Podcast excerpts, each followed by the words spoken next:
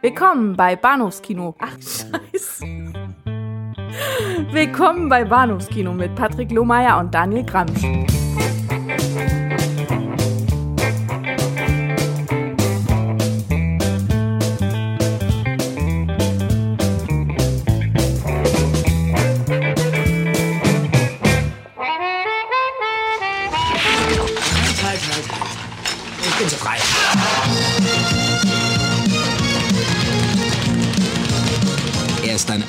Eiskalter Profi. Er ist hart im Nehmen und großzügig im Geben. Er hasst Kompromisse. Seine Argumente sind knallhart. Macho Man. Alles klar, Keule? Macho Man. Ich weiß ehrlich gesagt gar nicht, wie ich diesen Trailer jetzt noch toppen sollte, aber ich werde es versuchen. Mein Name ist Patrick und hallo und herzlich willkommen bei Bahnhofs Kino. Ich bin komplett alleine, der Daniel ist heute nicht bei mir und wir wagen sowas wie ein, einen kleinen Rückblick auf äh, rund fünf Jahre Bahnhofskino Podcast-Historie mit nicht zwangsläufig den besten Clips aus äh, fünf Jahren, sondern vielleicht eher denjenigen, die exemplarisch sind oder besonders relevant für die Entwicklung unseres Podcasts, inhaltlich wie technisch, aber auch äh, die Ziele, die wir uns gesetzt haben und äh, der Blick, der gemeinsame Blick oder der auch oft geteilte Blick und die geteilte Meinung, die Daniel und ich auf bestimmte Themen, Filme, Genres, Subgenres haben.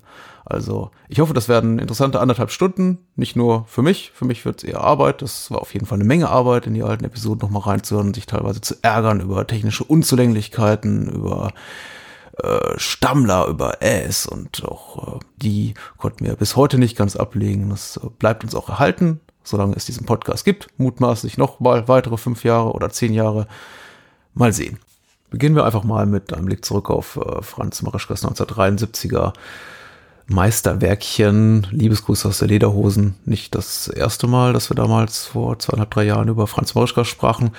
Äh, der Film ist insbesondere deswegen bemerkenswert, weil er natürlich prägend war aufgrund seines finanziellen Erfolges für die weitere Machart dieses Subgenres des äh, teutonischen Softsex-Films, also dem noch 1001 weitere Lederhosenstreifen oder Variationen der Lederhosenstreifen, wie zum Beispiel Lederhosenstreifen trifft äh, Schweden äh, Softsex-Film und die ja, äh, Skandinavierinnen sind da plötzlich auf der Alm. Egal. Äh, für uns persönlich ganz wichtig und interessant, glaube ich, auch das Gespräch, weil wir die Möglichkeit wieder hatten, unser akademisches Geschwurbel zu vereinigen mit dem Blick äh, zurück als, äh, als Fan auf diese Art, auf diese Art von Film und natürlich äh, der Blick zurück auch aus der Perspektive derjenigen, die schon als Kinder und Jugendliche das Ganze bei RTL aufgesogen haben, noch und nöcher. Also ähm, ignoriert einfach die basic Tonqualität und hört dem zweieinhalb oder drei Jahre alten Daniel und mir kurz zu.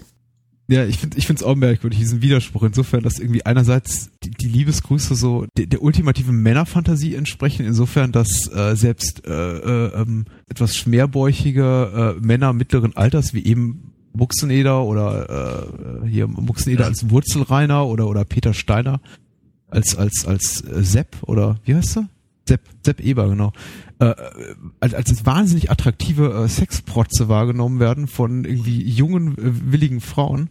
Mhm. Andererseits äh, natürlich irgendwie merkwürdig, dass der Film das dann irgendwie nicht zum Anlass nimmt und so sagt, ja okay, dann machen wir eben äh, das, lass uns eben richtig zur Sache gehen, sondern dass eben fast alle Männer in dem Film sich regelrecht zur zum zum zum zum Sex äh, genötigt sehen, also Ja, und mit ja. geradezu mit ihrer Lustlosigkeit äh, so kokettieren und es gibt da dieses recht bezeichnende Gespräch da zwischen Sepp Eber und seiner Frau zu Beginn des Films, wo er äh, wo er echt noch was essen will in der Küche Ja, und, genau. und sie ihm gerade zu äh, und sie ihm quasi quasi verbietet irgendwie zu zu deftig zu essen, weil sie sagt, hier achte auf deine Figur, du musst schließlich Mhm. irgendwie heute Nacht noch noch irgendwie drei Touristinnen bumsen.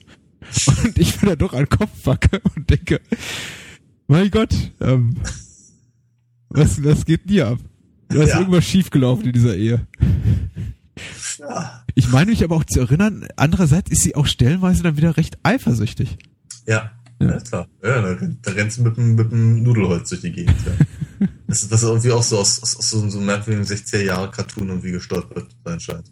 Ja, ja, es ist, ähm, es ist, also, ich, nehme man, den, nehme man den Sex raus, hätten wir es mit einer äh, Klamotte zu tun, die selbst für die, die, die späten 50er, frühen 60er Jahre relativ bieder wäre, weil da, da ist nicht viel drin inhaltlich, was irgendwie äh, provokant oder gewitzt oder irgendwie einigermaßen anspruchsvoller Satire entspricht. Das ist eigentlich eigentlich einfach nur, einfach nur platt. Und ja. wenn der Film auch irgendwie andere Filme zitiert, wie zum Beispiel gegen Ende, weiß ich, ich manche mögen es heiß oder Charlies Tante oder tausend andere Filme, in denen Männer mit Frauenklamotten aufschlagen, dann sind das eben auch immer alles Werke, die schon irgendwie 10, 20 Jahre alt sind und ja. Ja, aber auch, auch das war natürlich, das, das fand ich zum Beispiel auch als, als wirklich ganz, ganz billigen Ausstieg aus, die, aus der Nummer. Ja, äh, ja, packen wir Steiner und seinen, seinen jugendlichen Kumpel da äh, in, in Frauenklamotten. Weil mhm. das ist, ich meine, ganz ehrlich, Anfang der 70er und vermutlich Ende der 70er wurde das ja, das, auch das wurde immer schlimmer. Zigtausend äh, äh, Charlies Tante-Versionen, tolle Tanten, Tante Trude aus mhm. Buxtehude und irgendwie hast du Peter Alexander auch nie aus den, aus den Frauenklamotten rausgekriegt und später ging, ging, ging es Rudi Carell ganz genauso. Ähm, das, das ist eben auch so ein, so ein, so ein merkwürdiger Indikator für den, für den deutschen Film jener Tage, sobald irgendjemand in, in also irgendein Mann in Frauenklamotten auftauchte, wurde es lustig. Mhm. Ja, das ist, das ist, das ist, das ist die filmische Variante von Karneval. Immer wenn getrötet wird, muss gelacht werden. Ja, ja wenn man trötet, ja. muss man lachen. So ist das eben. Also, zumindest in unserer Welt. Aber es gibt ja auch nicht immer was zu lachen. Wir haben uns äh, neben den kleineren, trunstigen Nischen Werken, auch der wirklich großen etablierten Horrorfilm- und Genrefilmkunst angenommen. Horrorfilm in Beispiel zum Beispiel von Dawn of the Dead, Zombie, George Romeros Untotenmeisterwerk aus dem Jahr 1978. Tatsächlich muss ich sagen, viele dieser Filme sind relativ spät erst in unserer Historie, in unserer Podcast-Historie aufgetaucht. Ähm, Zombie auch erst in unserem vierten Jahr, einfach weil wir es am äh, Beginn unserer Zusammenarbeit nicht als wirklich wahnsinnig maßgeblich fanden, genau das zu machen, was vielleicht auch schon andere Genre-Kino-Podcasts thematisiert hatten und gesagt haben, okay, wir schützen uns erstmal so in die, in die etwas weniger ambitionierteren Gefilde und natürlich, weil einem diese großen Brocken von äh, Genrefilm-Meisterwerken immer auch ein bisschen Angst einjagen, in dem Sinne, dass man nicht erstens das Gefühl hat, dem Ganzen nicht gerecht zu werden. Sieh auch unsere Blade Runner Episode, die ich jetzt eine der, der, der schlechtesten wahrscheinlich in unserer Podcast-Historie erachte. Schade, schade drum, weil ich den Film sehr liebe aber eben auch, weil so viele schon gesagt zu sein scheint und äh, wir nicht nur akustisch äh, Eulen nach Athen tragen wollen, sondern auch wirklich davon ausgehen, dass unsere Hörer ein bisschen Vorbildung vielleicht mitbringen, zumindest Begeisterung für das Thema und nicht zum äh, 84. Mal im Leben hören möchten, hey, Dawn of the Dead ist ein verdammt nochmal eiskaltes Meisterwerk. Also ein bisschen mehr wollten wir schon erzählen. Ähm, ein Aspekt, den wir zum Beispiel besprochen haben, als wir über Zombie sprachen von Romero, war, dass ähm, uns die ja wenig fantastische realitätsnahe Machart des Films besonders beeindruckt hat und ähm, noch so vieles andere. Also wo ist, wo ist der alte Clip? Ah, hier. Ich sehr happy sein. Mhm. Es ist, finde ich, auch ein nicht zu unterschätzender Pluspunkt bei Dawn of the Dead, so banal das jetzt wirken mag, dass die Zombies eben noch, also fast alle Zombies, die wir in dem Film sehen, inklusive eben äh, Roger und, und Scott, äh, heißen sie so? Steven, Entschuldigung. Roger, Steven, ich, ich komme immer durcheinander. ähm, eben noch so menschenähnlich aussehen und ja. nicht mehr, wie es jetzt in modernen Zombie-Kisten der mhm. Fall ist, im, im Kino- und TV-Bereich, die eben schon total zombifiziert monsterähnlich sind und eigentlich überhaupt keine Ähnlichkeit mehr haben mit dem, was ja. wir so als, als menschliches Erscheinungsbild begreifen. Das macht es ja. eben auch unglaublich, unglaublich tragisch, diese ganzen Figuren dort ja. zu sehen. Auch noch Fall. alle in ihren, in ihren Kostümchen. Ich meine, mittlerweile ist es auch fast schon so zum Gag geworden, dann äh, äh, Monster-Zombies in, in, in Schwesternuniform oder so zu ja, zeigen. Ja, ja, Aber hier in Dawn of the Dead hat es tatsächlich noch eine Wirkung, wenn wir eben diesen Hari Krishna-Zombie sehen. Das ist im ersten Augenblick natürlich irgendwie ganz lustig, aber dann denkst du, oh mein Gott, die arme Sau, der hat wahrscheinlich nur seine, irgendwie seine, seine Kerzchen und Flugblätter da verteilt und zack, ja. Äh, ja. Äh, zu, war oder zombifiziert. Oder wenn die, wenn, wenn die Schwester da steht vor dieser, vor dieser Glastür und, ja. und, und Fran ja. sie ausschließt und sie steht dann dort irgendwie schweigend und die, die, die gucken sich an.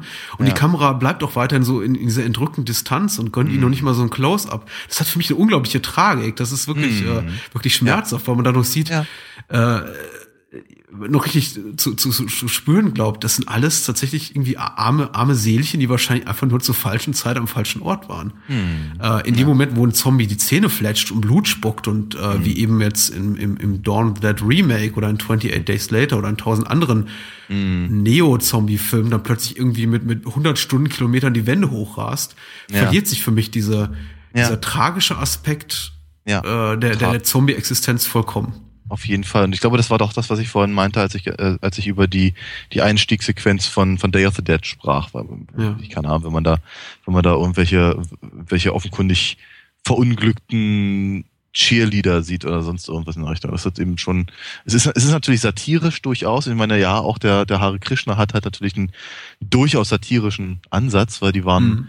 die waren natürlich zu der Zeit, waren die überall und haben mal ihre, ihre Blümchen verteilt und so und, ähm, denk, denk mal an Airplane zum Beispiel. Ja. Äh, wenn, wenn Robert Stack da irgendwie drei von denen irgendwie ähm, per Judo-Griff irgendwie äh, niedermacht. Aber auf jeden Fall, äh, das, das, das, das hat eben natürlich, oder der, der, der dicke Typ in der Badehose oder sowas. Aber da, da, dahinter stehen eben auch Geschichten, da stehen sehr menschliche Geschichten. Oder sehr, sehr, also Geschichten, die einfach die, die Gesellschaft widerspiegeln. Äh, einfach, dass die, ja, die Leute sind halt irgendwie unter, umgekommen und dann, dann stehen sie halt wieder auf in genau der Form, wie sie halt umgekommen sind, offenkundig. Ja. Und ähm, was ich auch sehr, was ich auch sehr, sehr interessant finde, dadurch, dass er eben, dass das Romero eben nur mal den Blick ausschließlich eben auf die ähm, sozialen Umstände einer solchen Katastrophe halt ähm, äh, wirft. Im Prinzip, im Prinzip sind die Zombies, die sind wie, keine Ahnung, sind wie ein Tsunami oder, oder ein Wirbelsturm oder das sind im Prinzip eine Naturkatastrophe. Ja? Äh, rückt er oder entrückt er den Blick auf mögliche übernatürliche Gründe, warum das überhaupt passiert. Ja. ja. Das ist zum Beispiel ein Punkt, warum, warum für mich Zombies normalerweise nicht funktionieren. Weil du brauchst immer irgendeine Form von übernatürlicher Erklärung, äh, warum eben das funktionieren sollte, weil, naja, unsere Körper sind eben normalerweise, normalerweise eben nicht dafür gemacht, um äh, im halbverwesten Stadium noch beweglich zu sein, zum Beispiel, ja, oder überhaupt sich, sich halten zu können oder dass irgendwelche, irgendwelche Sehnen noch, noch, noch Knochen bewegen oder was auch immer. Ja, das funktioniert eben alles nicht, es sei denn, man erklärt das halt über irgendeine eine Form und wenn man, wenn man eben diese, wenn man die Notwendigkeit einer Erklärung wegschiebt, äh, spart man sich halt ganz viel Bullshit. Ja? Und ähm, da, da braucht man, da braucht man dann keine, keine äh, also ich meine, ich glaube, ich, ich glaube, mich erinnern zu können, dass in Night of the Living Dead, glaube ich, das, war, das hat noch was mit Kometen zu tun oder so, ne? Wie Kometenschweif. Ja, den, es gibt diese Radiomeldungen, genau, die ja, im Hintergrund laufen. Ja, ja. ja. Aber äh, ja, das ist auch, auch das ist halt ehrlicherweise eher so im, im, im Bereich Mumpitz. Ja? Und ähm, wie hat, aber Dorn braucht das nicht. Braucht das überhaupt gar nicht, weil er im Prinzip eine ganz anderes, ganz andere Perspektive einnimmt. Wobei Vielleicht springen wir an dieser Stelle doch nochmal ganz zurück in die Anfangstage des Podcasts. Und äh, eine Sache tatsächlich, um nochmal so prägende Momente zu rekapitulieren, die mich wirklich überrascht hat in Anfangstagen, war Daniels Obsession mit bestimmten Subgenres, die ich gar nicht so kommen sah. Ich wusste, er war ein Comicbuch-Fan und wusste auch von um einige seiner anderen Vorlieben, aber wie wirklich äh, stark er brennt für insbesondere Musicals und Comicbuchverfilmung, also nicht nur Comicbuchverfilmung, sondern natürlich auch die Comicvorlagen. Das war mir gar nicht so bewusst, bis äh, wir gemeinsam im Kino waren mit unseren besseren Hälften und uns 2012 The Dark Knight Rises angesehen haben. Auch, glaube ich, nochmal so ein Einschnitt, erster großer Einschnitt in unserem Podcast. Also es ist der erste wirklich große Mainstream-Film war, den wir besprochen haben. Äh, dem folgt noch einige mehr. Das war die erste Comicbuch-Adaption, die wir rezensiert haben. Auch da folgt noch einige und das war eines der ersten Male, in denen sich, glaube ich, Daniel so richtig schön aufregen konnte über das, das ihm sehr am Herzen liegt. Und äh, das war eben The Dark Knight Rises und der mutmaßliche Qualitäts, äh, sorry, nicht Qualitäts, Realitätsanspruch der Christopher Nolan Batmans. Das äh, war wirklich, ja, eiskaltes Himalaya-Salz in Daniels Comic Fanwunden, also reingehört. Ist dir auch aufgefallen, kein Mensch blutet? Ja, das ist richtig. Ähm, das, geht, das, geht, aber auch nicht. Nein, aber ich meine, weißt du, dieser, dieser hochgehypte und viel gelobte Realismusanspruch hm. dieser Filme, aber darüber können wir auch gleich nochmal genauer reden, ähm, hört doch an der Stelle auf. Mhm. Ja, ich mhm. meine, äh, erst erzählen sie einem, dass, dass seine Knorpel irgendwie völlig verkümmert sind. Die wachsen normalerweise eigentlich auch nicht nach. Deswegen muss er auch Thesen tragen. Die werden irgendwann komplett unter den Tisch äh, äh fallen gelassen. Mhm. Ja, äh, und wir sagen, also in dem Gefängnis braucht er diese Orthesen wohl offenkundig auch nicht. Das macht er dann so, weil offenkundig sind die Knorpel wieder alle da. Super realistisch auch. Ja, und wenn, wenn Bane ihm irgendwie äh, die ja offenkundig sehr, sehr harte Maske vom, vom Kopf schlägt und da irgendwie erstmal ein riesen Riss drin ist oder gegen irgendwelche Pfeiler haut und er hat nicht mal nicht mal äh, Ritzer an den Knöcheln. Hm. Nee, Entschuldigung, aber da, da steige ich aus. Das ist einfach, das ist, äh, das ist Humbug, weißt du? Und äh, aber das ist so ein, das ist so ein großes Problem, was ich überhaupt habe mit seinen Filmen. Dieser dieser, dieser Anspruch irgendwie, also was ich, sein Gotham sei halt so realistisch. Nein, ist es nicht. Überhaupt nicht. Mhm. Ist langweilig. Mhm. Weißt du? Wenn du, wenn, du, wenn du ein spannendes Gotham sehen willst, ja, dann kannst du auch gerne die, die, die Shoemaker-Filme äh, dir angucken, weil ja, die haben mir nicht gefallen. Mhm. Aber das Gotham ist interessant. Mhm. Ja? Mein persönliches Lieblings-Gotham ist halt wirklich das aus Batman Returns oder jetzt eben aus Arkham City. Das sieht ziemlich cool aus.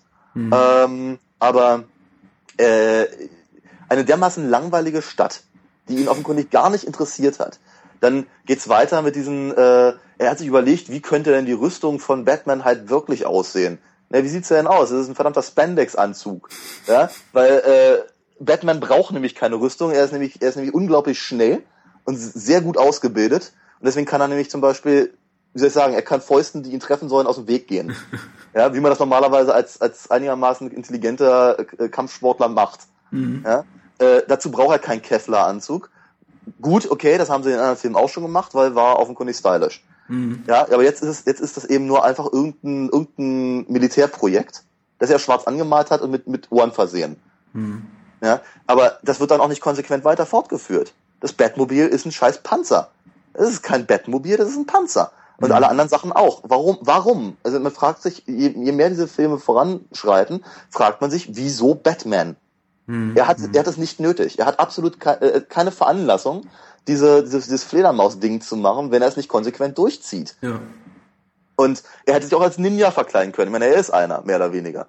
Ja, und äh, es ist, also es ist, man sieht halt wirklich, es, es schreit einem in diesen drei Filmen so ins Gesicht, wie, wie, wie albern Christopher Nolan eigentlich Superhelden findet. Und äh, das ist, das ist eben äh, wie soll ich sagen, und dann kann man keinen Superheldenfilm machen. Ja, dass man dann als Christopher Nolan keinen Superheldenfilm machen darf, das ist wahrscheinlich eine Meinung, die 90 Prozent unserer Hörer und 99 Prozent der Allgemeinheit nicht teilen werden, aber sei es drum. Auf jeden Fall hat äh, unser kurzes Gespräch zu Dark Knight Rises auch da den Grundstein gelegt für die Annahme, wir mögen ja viele große, zumindest großartig erfolgreiche Regisseur nicht, aber mitnichten. Ich weiß nicht, das ganze Christopher Nolan meine ich doch, haben wir relativiert durch unser Memento-Gespräch und äh, auf der Villeneuve haben wir auch nicht so viel rumgehackt, wie allgemein angenommen wird, aber naja, im Großen und Ganzen geht natürlich die Annahme, dass wir die großen, großen, großen, großen Tentpole-Movies von Nolan, Villeneuve, sonst wem und Co. Äh, nicht so schätzen, wie vielleicht das abgründige kleine Kino schon in die richtige Richtung. Denn dafür sind wir auch da. Und für große Filme gibt's auch nicht unbedingt größere, aber doch andere Podcasts. Auch noch so Nischeninteresse neben verunglückten Comicbuchverfilmungen, Musicals und äh, akademischen Diskursen in die Welt des äh, europäischen deutschen Softsex-Films ist äh, zum Beispiel das Thema Synchronisation und Insbesondere Daniel hat natürlich dazu auch eine starke Meinung und ein, ein starkes Hintergrundwissen und äh, wir reden immer wieder gerne drüber und geraten dadurch auch mal ein bisschen ab von unserer eigentlichen Filmdiskussion. Zum Beispiel, wenn wir über Django Nudo und die lüsternen Mädchen von Paulo Hill, ich glaube, ich habe den Titel richtig auf die Reihe bekommen, sprechen. Ein, ein besonderes Erlebnis. Sozusagen. Letztes Andreas Mankopf äh, relevantes Trivia ist, er hat eine sehr ähnliche Stimme zu Wolfgang Gruner, den wir auch schon erwähnt haben, als wir über, über, über Beatles, Richtig. die Beatles geredet haben und äh, ja. hat deswegen auch ähm, die Rolle von Gruner übernommen, der in Hard Day's Night Paul, glaube ich, synchronisiert genau. hat für Richtig, Yellow ja. Submarine. Weil ja, da stand Wolfgang Gruner nicht mehr zur Verfügung und äh, Herr Mankopf übernahm. Äh, ja, Also ich, ich, ich muss ja ganz ehrlich sagen, also ich, ich glaube, dass er, äh, also ich kannte also Andreas Mankows Stimme natürlich, äh, was ich bei der Benny Hill Show damals und so. Mhm. Ähm, aber ich glaube, als, als, äh, als wiederkehrende Stimme, die mir, die mir bewusst im Ohr geblieben ist, äh, Garfield. Ja, definitiv auch, ja. Ich finde ja, Garfield ist ein furchtbarer Comicstrip. Aber ich, ich, ich hab, als Kind habe ich den geliebt und äh, ja, aber ich habe als Kind auch Helga das Schreckliche geliebt. Ja, ne? Und als, als, ich, als ich das neulich mal wieder las, dachte ich auch so, was ist eigentlich da der Witz? Ja, der Witz ist immer der gleiche. Mhm. Und, und irgendwie Dick Brown ist es, glaube ich, hat daraus hat's geschafft, irgendwie daraus irgendwie 8000 Strips zu machen. Und sein, sein Sohn Chris Brown macht das genau selber. Ja, super. Ja, aber was, irgendwann sind alle Lasagne-Witze dieser Welt aufgebraucht, finde ich. Ja. Ja, und Willy Wacker äh, äh, hat mich irgendwie deprimiert, ehrlicherweise. Aber egal. ähm, ich glaube, wir kommen ein bisschen vom Thema Ja, wir kommen ein bisschen vom Thema ab, aber das ist ja... Ganz schlimm auch, wenn ich mir diese Altherrenwitze, die wir teilweise reißen, nochmal anhören muss, ist ja zu realisieren, wie alt man doch langsam wird und die äh, popkulturellen, kulturhistorischen Anknüpfungspunkte persönlichen immer, äh, glaube ich, unfassbarer werden für die heutige Generation, die vielleicht 10, 15, 20 Jahre jünger ist, als wir es sind und uns zuhört. Aber na gut, das muss eben auch mal drin sein, über alte Comicstrips unserer Kindheit und Jugend zu sprechen und die entsprechenden Menschen, die dahinter stehen. Also machen wir einfach mal weiter, grob mit dem Thema Vorliebe und Abneigung. Und äh, eine große Vorliebe meinerseits, die Daniel aber so gar nicht teilt, ist die für den Actionfilm. Nicht im Allgemeinen, da gibt es auch durchaus Ausnahmen, aber erstens je äh, eher die Action-Titel, über die wir im Podcast sprechen, jüngeren Datums sind, desto größer die Wahrscheinlichkeit, dass äh, sie Daniel nicht gefallen werden. Siehe The Raid, siehe äh, Dread, siehe äh, den, das erste Unisoul-Reboot, ich glaube Regeneration war das, den äh, John Himes-Film. Da ist einfach nicht viel, kein Blumentopf zu gewinnen bei Daniel. Beziehungsweise, das, ich meine, es funktioniert ja auch andersrum. Wenn wir über Musicals reden, dann bin ich meistens derjenige, der dann sagt, ah, Uh, Reefer Madness, the Musical oder ähm, Captain Incredible brauche ich jetzt gar nicht. Aber na gut, in Bezug auf den Actionfilm ist auf jeden Fall äh, Daniel ja so der krittelige Mensch. Zu Recht. Oder auch nicht. Das mögen unsere Hörer entscheiden. Jedenfalls äh, nicht nur in Bezug auf neuere Titel, auch wenn es darum geht, über das äh, gute alte Action-Körper-Kino der äh, mittleren und späten 80er Jahre zu sprechen, sind wir doch sehr unterschiedlicher Meinung. Ich glaube, am besten manifestiert sich das in unserem Podcast über Phantomkommando, den ich sehr genossen habe. Und Daniel so gar nicht. So ein bisschen hm. verliert es mich dann ehrlicherweise, wenn, wenn, wenn Arnie die, äh, die, die Telefonzelle mal kurz auf den Kopf stellt. Mhm. Äh, sowieso muss ich sagen, dass diese ganze, das ist auch das, das Fehlen an Subtilität, das mir halt wirklich ein bisschen Todbrennen halt verschafft. Äh, wenn, wenn, weil, weil, die, die, die Szene funktioniert ja relativ gut. Die ganze, also selbst, selbst wenn er dann eben mal eben mit einer Hand den, äh, den, den, den, den Sitz rausrupft. Achso, im Übrigen an der Stelle ganz kurz erwähnt, ne? er rupft, er rupft den, den Sitz raus und er, er knackt ein, ein Panzerschloss mit, mit bloßen Händen. Ja, ja, natürlich. Aber, aber wenn er, wenn er hier Bennett irgendwie eins auf die Gusche gibt, dann steht er wieder auf und kommt wieder zurück. Ja, natürlich. Äh, das, ist, das, das nennt sich Filmdramaturgie. Ja, geil. Bin großer Fan von. Hm. Ähm, You're a funny guy, Daniel. Ja, That's why I'm killing, going to kill you last. last ja, thank you. ähm, genau, jedenfalls, äh, aber wie, hm. das, das, diese ganze Verfolgungsgeschichte, die funktionierte relativ gut. Ja, und dann, dann müssen sie da diese Prügelei mit den Bullen anzetteln und das habe ich schon nicht mehr so ganz verstanden. Hm. Ja, was, habe ich so das Gefühl, der Film verlässt eigentlich die, die, die, die Spur, die er sich selber halt irgendwie aufgemacht hat und schlägt eine neue ein, die er dann interessanterweise bis zum Ende des Films nicht mehr verlässt. Weil dann gibt's eigentlich nur noch aufs Maul. Und äh, ach, keine Ahnung, es sind einfach so. Ich, ich habe mich die ganze Zeit gefragt, warum, warum rennt Radon Chong da eigentlich die ganze Zeit mit? Ich, ich habe ich hab's nicht verstanden. Warum, warum ruft Matrix, der Name, John Matrix. Gott, da, ah, äh, warum, also, also, warum, warum, warum ruft er nicht einfach bei seinem, bei seinem Kumpel da an, dem General? Kriegt eine halbe Armee und dann muss er sich die, muss er sich die Scheiße dann nicht mehr geben. Also, das ist so, meine Fresse. Er ist John Matrix. Die Antwort liegt im Namen. Ja. Das ist halt so. Ja. Ich frage mich, wie er früher geheißen hat, denn er kommt ja offensichtlich aus Ostdeutschland. Er ist ja ein armer ostdeutscher Junge. Er lamentiert hier, glaube ich, am Anfang auch gegenüber äh, ja. seiner ja. Tochter äh, ja. Jenny, dass es bei ihm früher irgendwie, dass das, das Rock'n'Roll verboten war. Ja, ja. So, war, war subversiv, genau. Ich, äh, vermute, ist er Johannes Matrix. Ja, Johannes mhm. Matrix, natürlich. Äh, das, ja, warum, warum, warum, warum?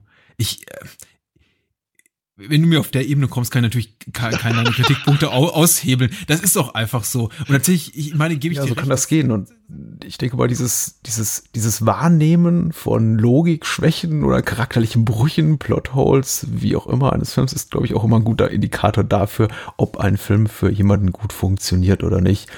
Komischerweise hat dieses Ganze, obwohl wir keinen allzu großen Wert drauf legen, wirklich kein plot-diskussionslastiger Podcast sind, äh, dieses Thema charakterliche Brüche aufzudecken oder einfach Momente, in denen der Film ja elliptisch mit seiner erzählerischen Ebene umgeht, in der Form, dass da mal so Sachen drin sind, die vielleicht nicht ganz so einen allzu hohen Realitätsanspruch genießen, sind wir relativ früh auch hart ins Gericht gegangen. Und zwar schon so relativ früh, dass wir in unserer aller, allerersten Episode drüber sprachen.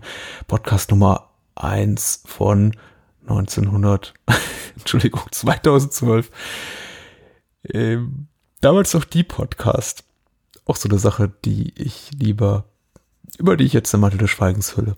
Aber äh, ja, wir sprachen über Bullet in the Head, einen Film, den ich mir ausgesucht hatte und trotz aller Liebe für den Film, meiner sehr großen und Daniels doch recht großen Respekt, den er dem Film gegenüberbrachte, sind wir da auch so ein paar Sachen gestoßen, die nicht ganz sauber waren, unserer Meinung nach. An, an Momenten fiel mir darin auf, wo ich sagte, hier, what the fuck, was, äh, was ist denn jetzt los? Erstmal ging es überhaupt allein um die Tatsache selber, dass sie ähm, brillante Schützen sind, brillante mhm. Killer, ähm, Profi-Gangster. Es läuft alles sehr koordiniert ab. Sie sind sehr, sehr cool, muss ich sagen, relativ mhm. cool mhm. bei der ganzen Sache. Mhm. Ähm, ähm, es wird mit äh, explodierenden Zigarren geschmissen. Ja. Ähm, sehr, sehr, sehr, sehr schön. Ähm, ich glaube, dieser äh, ich, ist es Luke, ist es Sam, ja. wie heißt er? Egal, Simon Yam äh, ja. hat da irgendwie so eine CIA-Vergangenheit, das wird glaube ich auch nicht ganz klar. Mhm.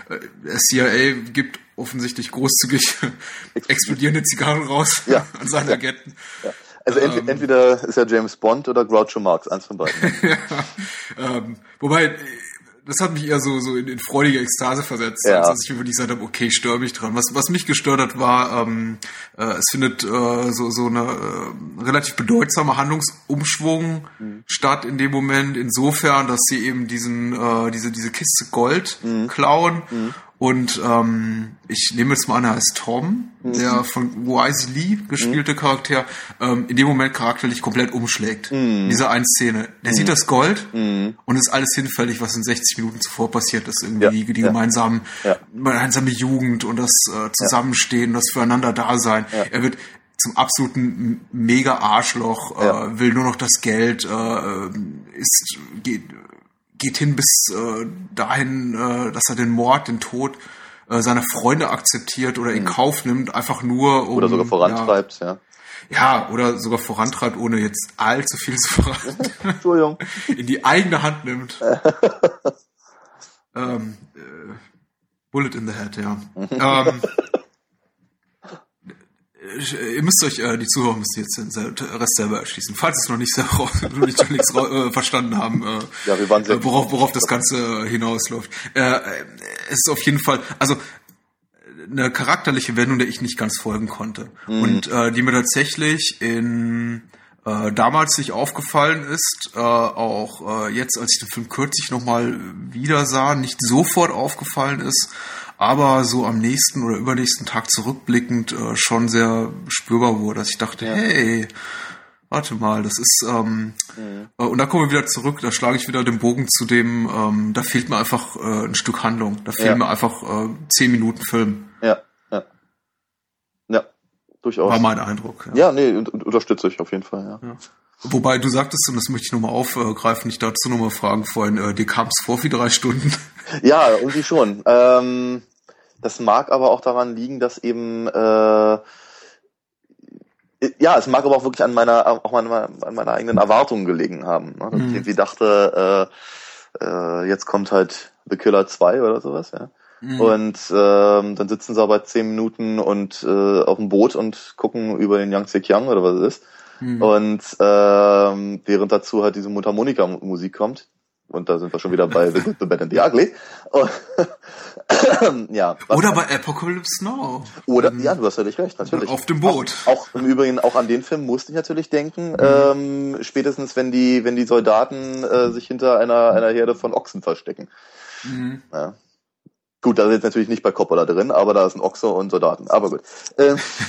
Letztendlich muss man aber fairnesshalber sagen, Filme, die großartig ambitioniert sind, dürfen auch groß scheitern. Und John Woos Bullet in the Head gehört auf jeden Fall dazu. Ich glaube, mein all-time favorite John Woo-Film. Sehr bedauerlich, dass es fast fünf Jahre dauerte, bis wir ein zweites Mal über einen John Woo-Streifen reden durften im Podcast. Könnten wir häufiger machen für meinen Geschmack. Und wo wir gerade beim Thema ambitionierten Scheitern sind, ist der Blick auch definitiv interessant auf Filme, die gar nicht so viel wollen und relativ Großartiges leisten im Rahmen ihrer Möglichkeiten. Zum Beispiel Lady Terminator, bei dem wir relativ früh in unserer Podcast-Geschichte sprachen, in Episode 18. Äh, wiederum bitte ich darum, die, die, die nun folgende Tonqualität ein bisschen zu entschuldigen, wie bei all unseren Clips aus früheren Tagen. Aber äh, zurück zu Lady Terminator. Neben allerlei wunderbaren kleinen Absurditäten schafft es nämlich der Film tatsächlich sowas wie eine eigene Note zu entwickeln und auch Szenen zu variieren aus dem Cameron-Vorbild und diese dabei gar zu übertreffen. Und äh, so absurd das klingt, ich hoffe, wir verargumentieren das ganz gut. Äh, folgen ihr die äh, Kerle sofort.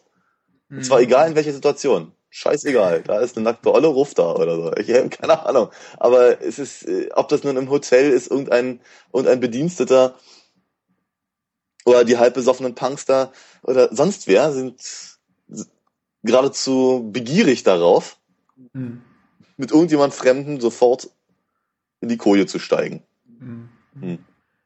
Und um, ähm. übrigens auch gar nicht, sie denken auch gar nicht drüber nach, ob sie jetzt vielleicht, also wie soll ich sagen, also gerade zum Beispiel der Typ in dem, in dem, in dem Hotel ist jetzt noch nicht unbedingt der, der äh, an, je, an jedem gegebenen Tag in der Woche irgendwie mit solchen äh, Avancen rechnen kann. Ja.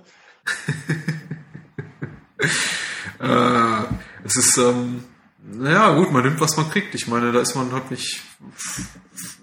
Ich, ich weiß nicht, inwiefern äh, Indonesien ein, ein, ein, sehr liberales Land ist. Ich keine Ahnung. Vielleicht äh, war das damals so im Indonesien des Jahres 1988. Vielleicht war das irgendwie die verspätete sexuelle Revolution und irgendwie Leute fanden es irgendwie relativ normal, wenn sie, äh, weiß nicht, Hotelangestellte, wenn sie ein Zimmer betraten, dort liegt eine nackte Frau, äh, sich dann auch sofort äh, ähm, mit heraushängender Zunge selbst zu entkleiden und äh, darauf zu stürzen. Ja, also, ja, ja. Äh, wer weiß, was da abgeht. Also ich weiß zu wenig über den so indonesischen Kulturraum. Mhm, also. Mhm. Äh, anscheinend sind sie jedenfalls dort in, in, in Sachen in, in, Sachen körperlicher Liebe nicht besonders äh, zimperlich. Mhm. Ähm, man, man, man, konnte entweder mutmaßen, der die die romantischen Szenen auch später zwischen Max und mhm. Erika sind nicht besonders gut geschrieben, mhm. oder aber einfach ähm, man macht das eben so in Indonesien. Mhm. Also das, äh, ich glaube, später gibt es diesen, diesen romantischen Moment am Lagerfeuer, ja, ja, ja.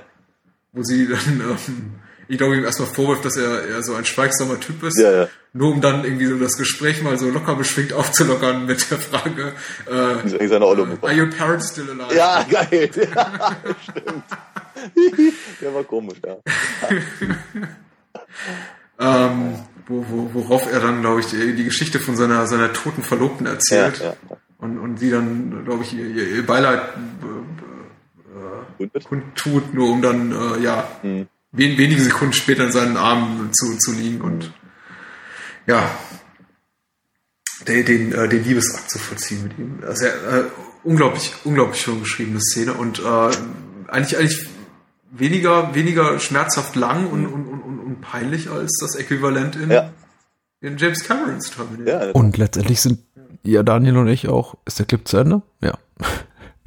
letztendlich sind Daniel und ich ja auch ganz große Romantiker oder wünschen zumindest allen die ganz große Romantik, insbesondere dem Protagonisten der Filme, die wir so rezensieren. Und ich glaube, wir hoffen immer auf diesen einen wirklich schönen transgressiven Moment, in dem ein Film uns Lügen straft und alle Erwartungen beiseite wischt und sagt, hier, hier sind zwei Charaktere möglicherweise gleichen Geschlechts, die überhaupt nicht zueinander passen und sich irgendwie nur anfeinden und äh, im Wechsel zur Anfeindung gegenseitig äh, auf die Schulter klatschen und sagen, hey, du bist irgendwie der Allertollste, aber mit dir in die Kiste steigen würde ich nie, du, du, du Halunke. Dass gerade diese beiden Figuren zusammenkommen, vielleicht noch mit einer dritten Person, außerirdischer Herkunft, Wer weiß. Äh, da gibt es eine Menge mögliche Konstellationen und wir haben ja auch eine Menge Liebesfilme gehabt äh, im Podcast im weitesten Sinne in den vergangenen fünf Jahren. Blue Velvet, äh, Bride of Reanimator, The Room, Nekromantik, Antichrist, der, der, der Lars von Trier Antichrist und äh, nicht zuletzt auch Macho Man. Wie? Macho Man? Der René Weller, Peter Althoff Film? Ja, natürlich. Auch da steckt eine Liebesgeschichte drin, eine ganz berührende, möchte ich meinen. Wir erklären euch das. äh, was ja gerne mal gesagt wird, dass die schauspielerische Leistung auf Pornoniveau ist. Mhm. Ähm, absolut richtig im Übrigen, weil es gibt so ein paar Momente, wenn, also gerade wenn die ge gegen, gegen Ende, wenn dann eigentlich die, die Geschichte ist eigentlich vorbei, mehr oder weniger zumindest, aber irgendwie können sie sich nicht so richtig trennen von ihren, von ihren Figuren. Und äh, sie müssen, sie müssen dann irgendwie äh, sich noch irgendwie in der Kneipe treffen und irgendwie äh, an den an den, an den Getränken des jeweils anderen rumnuckeln. Also, und äh, da dachte ich auch, ich, ich, ich dachte so spontan irgendwie, jetzt gibt's einen flotten Vierer oder so. Ja, die, die, die, die, die Zuneigung der Figuren zueinander, insbesondere der, der Männer zueinander, ist Ja. sehr, sehr, sehr, sehr ausgeprägt. Insbesondere umso verwunderlich oder vielleicht gar nicht verwunderlich, dass halt immer betonen, wie verdammt nochmal heterosexuell sie sind. So, ach, du triffst dich heute Abend wieder mit der Alten. Nimm sie nicht zu hart ran. Ja, und du so, ja, ich auch. haha. und ähm, dann aber gleichzeitig wieder so gepaart mit Szenen, wo, wo sie, Ja. wo dann, äh, ähm, in denen Andreas ganz, ganz, ganz schwärmerisch von, von Danis weiß nicht, äh, durchtrainierten Körper und irgendwie sportlerischen Fähigkeiten redet. So, oh, der ist schon, der hat schon was drauf. Also hast du den gesehen? Ein toller Kerl. Also nicht Ja, ja. schlecht, nicht schlecht. Ja, ja. Meine bessere Hälfte sagt jetzt an dem äh, Moment, äh, dass das, das, das sei wohl vertraglich irgendwie so festgeschrieben, dass wir alle permanent über äh, René Weller schwärmen müssen. Ja, wirklich schön fand ich auch. Das ist auch wieder nur so, eine- so, so, so ein Detail und vielleicht fällt es den meisten Menschen gar nicht aus, auf. Aber ich dachte wirklich, da kommt jetzt noch was und äh, da kam dann einfach nichts. Aber das hat die Szene auch so so, so, so, so liebreizend lustig gemacht, war diese ähm, Krankenwagenfahrt von Andreas zu Dr. Fischer, die mit so Actionmusik unterlegt war. Ja, ja, ja, ja. Dieser. Krankenwagen, der dort äh, mit, mit weniger als 30 Stundenkilometer durch, durch Nürnberg fährt. Ja. Dazu. Dum, dum, dum, dum, dum, dum, dum, dum. Und du denkst, wa- was kommt da? Die, die, die, die, die, die, die schmeißen den gleich in Einzelteilen aus dem Wagen. Ja. wahrscheinlich, weiß ich nicht, äh, ihm irgendwie alles, alles abgefallen ist auf der Fahrt. Aber nee, er wird da reingetragen der Praxis und Dr. Fischer sagt, ach komm hier, nimmst du ein Tablettchen und heute Abend gucken wir, wo wollen sie hin? Zum Boxkampf, ne? Richtig, genau, ja.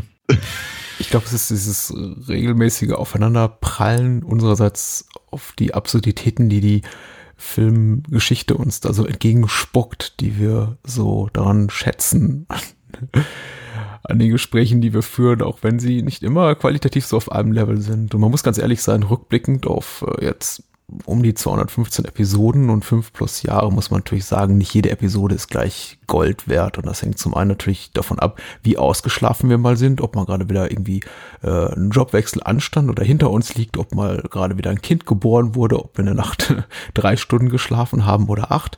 Das macht schon einen Unterschied und äh, ein bisschen sehe ich das ja auch so als Möglichkeit, zumindest für unsere Hörer uns zu begleiten durch unser alltägliches Leben. Wir versuchen das Ganze nicht so sehr auf einen gewissen Zeitpunkt, historischen Zeitpunkt zu münzen. Deswegen sind, glaube ich, die, die Referenzen zum zeitgenössischen Geschehen im Podcast auch immer relativ dünn. Wir werden mit Sicherheit nicht über die äh, Wiederwahl von Barack Obama, genauso wenig wie über die Tragödie der Erstwahl von Donald Trump jemals sprechen, aber naja, ich glaube, wenn man uns ein bisschen besser kennt und uns über die letzten fünf Jahre ganz gut, semi-gut kennengelernt hat, mag man raushören, an welchen Tagen wir besser oder auch schlechter gelaunt sind, mal ausgeschlafen oder wenig ausgeschlafen sind.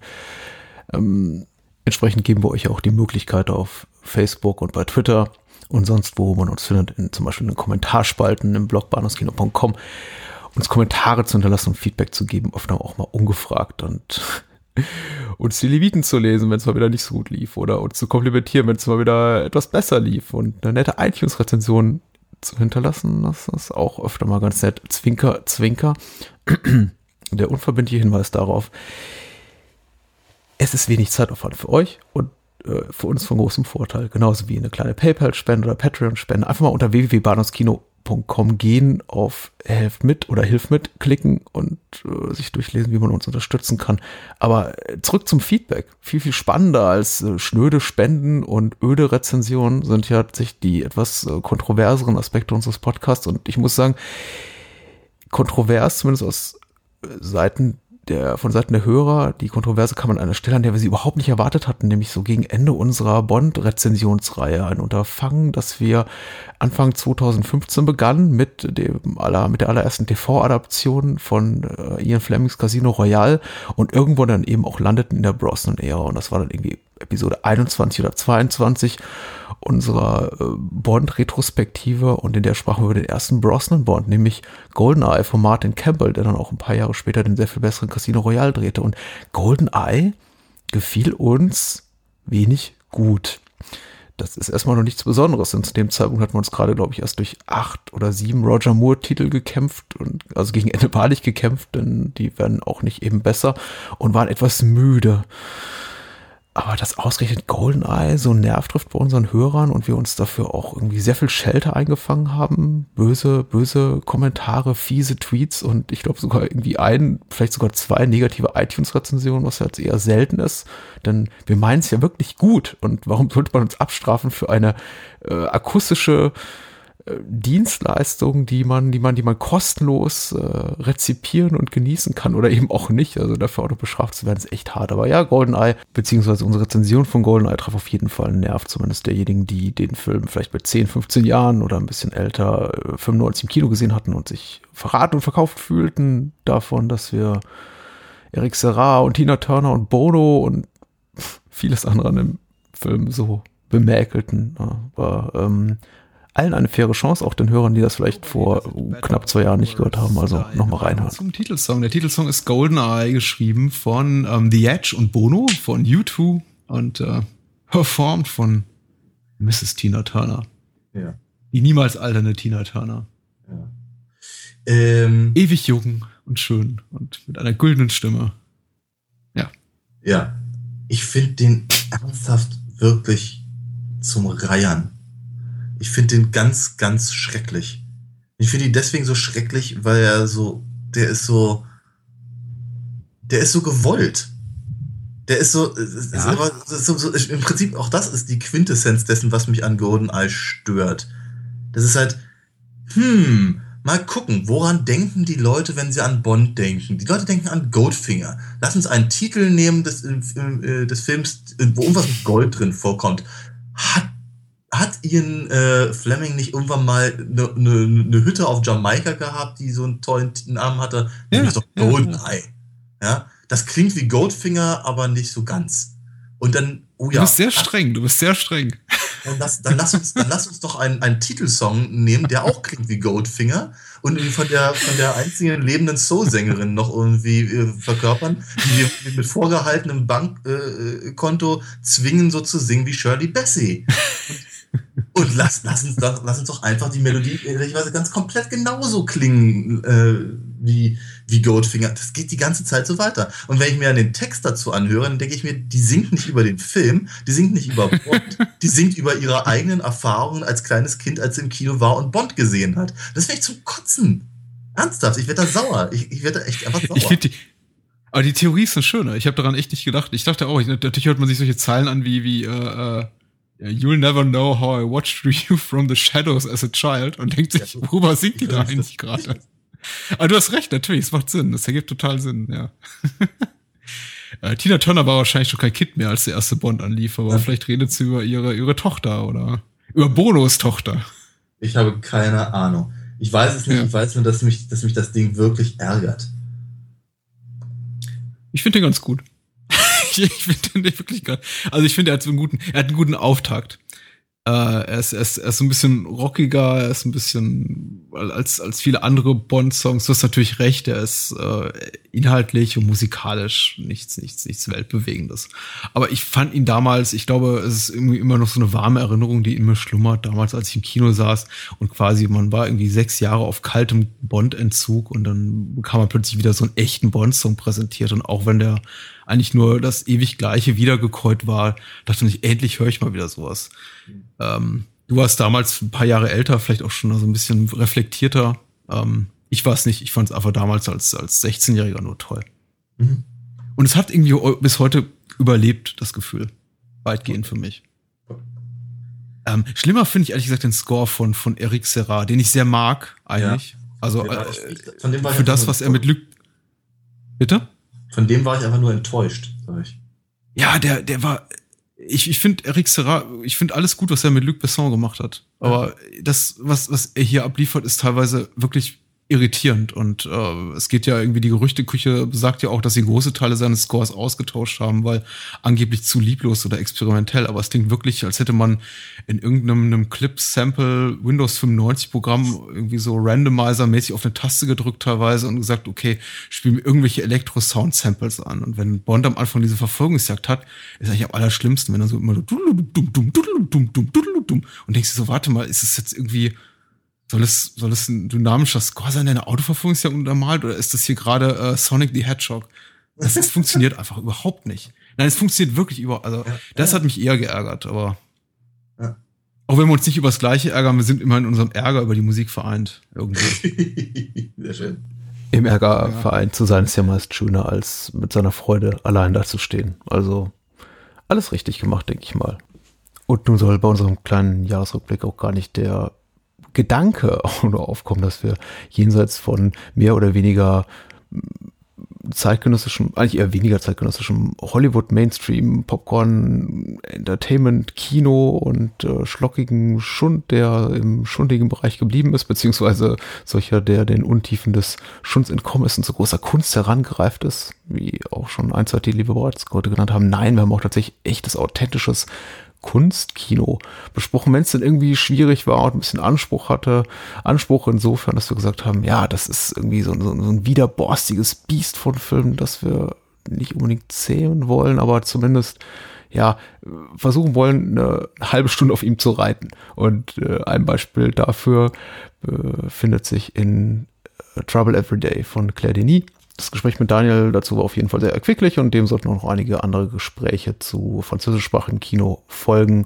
Immer auch wieder, ehrlich gesagt, etwas, was wir sehr, sehr gerne tun. Und im, im Zuge des Gesprächs zu Trouble Every Day kam mir dann auch der Gedanke, dass man den Podcast ja auch äh, den, den, den, den herunterziehenden Kräften des Alters entgegenwirken, diesen Podcast auch quasi als akustisches Archiv missbrauchen könnte, dass äh, meine Wenigkeit dann daran erinnert, was äh, er oder sie mal gesagt hat über einen Film, beziehungsweise worum es in einem Film überhaupt ging, dass das natürlich sich niemals so bewahrheiten würde, war irgendwie abzusehen. Und jetzt bin ich nochmal knapp vier Jahre gealtert seit unserer Episode Nummer 68, in die wir jetzt gleich reinhören und äh, fasse wirklich nur noch mit spitzen Fingern diese alten Akustikfragmente an, denn eigentlich will ich das nie mehr wieder hören. Vielleicht habe ich jetzt zu viel gesagt. E e egal. Clip ab. Im Rahmen des Studiums, dass ich dachte, so, jetzt, jetzt reicht's mir aber auch und habe dann, mm. ich, auch ganz gezielten weiten Bogen gemacht um diese Filme. Mittlerweile fühle ich mich wieder bereiter dafür, einfach weil der, ja. der initiale Schmerz etwas abgeklungen ist. Das kann ich auch verstehen, wobei ich allerdings auch sagen muss, äh, ähm, ich, äh, ich ertrage solche Filme eben auch nur sehr, sehr, sehr bedingt. Mhm. Weil ich, ich glaube, weil ich äh. Also andersrum. Ich ich, glaube, ich habe kein ich habe kein Fable für äh, für für französische Dramen. Mhm. Ja, äh, da muss ich ja immer an diese an, an diesen Monty Python Gag denken, wo äh, Carol Cleveland auf einer Müllkippe sitzt mit einem Kohlkopf im, auf dem Schoß und äh, Terry Jones kommt irgendwie im Abendanzug auch mit aufgeknüpfter äh, ähm, na, Fliege, Sonnenbrille und, und, und, und, und Kippe im Mundwinkel auf sie zu und sie, sie stehen sich gegenüber und sagen zehn Minuten lang nichts, kichern aber immer so ein bisschen und wenn sie was sagen, dann kriegen sie Untertitel. Das war's. Ja, mehr, mehr passiert auch nicht. Aber ich dachte mir irgendwie, ja, sehr genau beobachtet. So sahen Filme zu einer bestimmten Zeit halt aus aus Frankreich. Ähm, und äh, ja, also mit sowas kann ich eigentlich normalerweise nicht viel anfangen, aber eben gerade diese Filme aus dieser, aus dieser Reihe äh, treten mich eben einfach mit Anlauf irgendwie genau in die Nüsse. Ja. Und äh, das ertrage ich eben nicht immer. Aber wenn, dann bin ich meistens sehr begeistert von den Filmen im Nachhinein. Was ich noch loswerden wollte und was mich ehrlich gesagt jetzt so äh, rückblickend auf den, den kritischen Diskurs um den Film rum etwas überrascht hat, ist, dass im, im Rahmen dieser ganzen Diskussionen ich kein einziges Mal äh, äh, gelesen habe, dass äh, Possession erwähnt wurde, den ja. ein Film, den wir auch in unserem Podcast bereits äh, zum, zum mhm, Thema hatten. Äh, ja, Episode 36 war es gerade, ich habe nochmal nachgeguckt, den ich äh, rein atmosphärisch und auch mhm. inhaltlich zu Teilen sehr, sehr stark auch in dieser Ecke sehe, verorten würde. Ja. Würde sagen, ja. wem Trouble Every Day gefällt, der soll sich unbedingt mal Possession angucken und umgekehrt. Mhm. Mhm. Ja, stimmt. Äh, ich äh, muss allerdings auch sagen, ich hätte jetzt von alleine auch nicht dran gedacht, aber jetzt, wo du es sagst, denke ich mir, logisch. Warum habe ich eigentlich nicht von alleine dran gedacht? Ja. Mhm. Weiß ich auch nicht. Weil wir wahrscheinlich unmittelbar in dem Moment, wo wir über die Filme äh, geredet haben im Podcast, vergessen, worum es geht. Mhm ich, äh, der, der, der Tag wird kommen. Ich habe mir schon äh, kürzlich mal Gedanken darüber gemacht, äh, wann, wann kommt der Tag, an dem ich zurückgehe zu unserem eigenen Podcast und vielleicht irgendwie zu Folge 16 oder 18 oder 38 und sage, hey, was, äh, worum ging es noch mal in diesem und jedem Film und was habe ich damals darüber gedacht? Also, mhm. das wird kommen. Mhm. Die Altersdemenz. oh je. Vielleicht voran. Es wird immer schlimmer. Mhm. Äh, ja, und auch angefangen habe, ich habe ich hab sogar schon angefangen zu vergessen, dass wir über bestimmte Sachen geredet haben. Aber bei, bei 120 Filmen oder so, oder wo wir momentan sind, da darf das ja, sein. Ganz abgesehen natürlich von den, äh, von den ganzen ähm, Jahresrückblicken da, die wir da gemacht haben. Ja. Wieso, wieso stöhne ich eigentlich genervt auf? Eigentlich, eigentlich soll ich frohlocken, das macht ja Spaß. Ich weiß, aber Offenkundig war es dir gerade ein Bedürfnis. da solltest du mal in dich gehen. Eigentlich wollte ich nur, eigentlich wollte ich nur los, äh, loswerden, dass ich Possession äh, rein noch nicht mal so unbedingt inhaltlich, wobei es da durchaus auch Parallelen gibt, aber einfach atmosphärisch äh, sehr, sehr nah dran sehe an, an äh, Trouble Every Day und durchaus ja. jedem ans Herz legen würde, der den einen oder anderen Film sehr mochte. Ja. Auch so ein Klassiker. Vom Hölzchen auf Stöckchen, zurück aufs Hölzchen und auf den grünen Zweig kommen wir schon gar nicht. Aber so ist das eben. Was gibt's denn eigentlich noch zu sagen? Vielleicht noch ein bisschen Spaß gegen Ende. Äh, ich blicke ehrlich gesagt auch ganz gerne zurück auf die großen kontroversen Kracher, die wir im Podcast hatten. Einige sogar so kontrovers, dass wir uns einen Spaß draus äh, gemacht haben, die mit Titeln gar nicht zu erwähnen, wie zum Beispiel Texas Chainsaw Massacre 2. Ich weiß gar nicht, ob unser Gespräch darüber so äh, erbaulich ist und so wiederhörenswert. Aber wir haben uns äh, bezüglich der Titelgebung äh, einiges einfallen lassen, um nicht äh, juristische Probleme zu bekommen. Mit anderen Podcasts verlief es ein bisschen anders, zum Beispiel als ich mit äh, unserem äh, lieben Gast äh, Lück über Battle Royale sprach vor einigen Jahren und der Film noch völlig frei zugänglich war in Deutschland und kurz darauf beschlagnahmt und jetzt mittlerweile wieder entschlagnahmt wurde.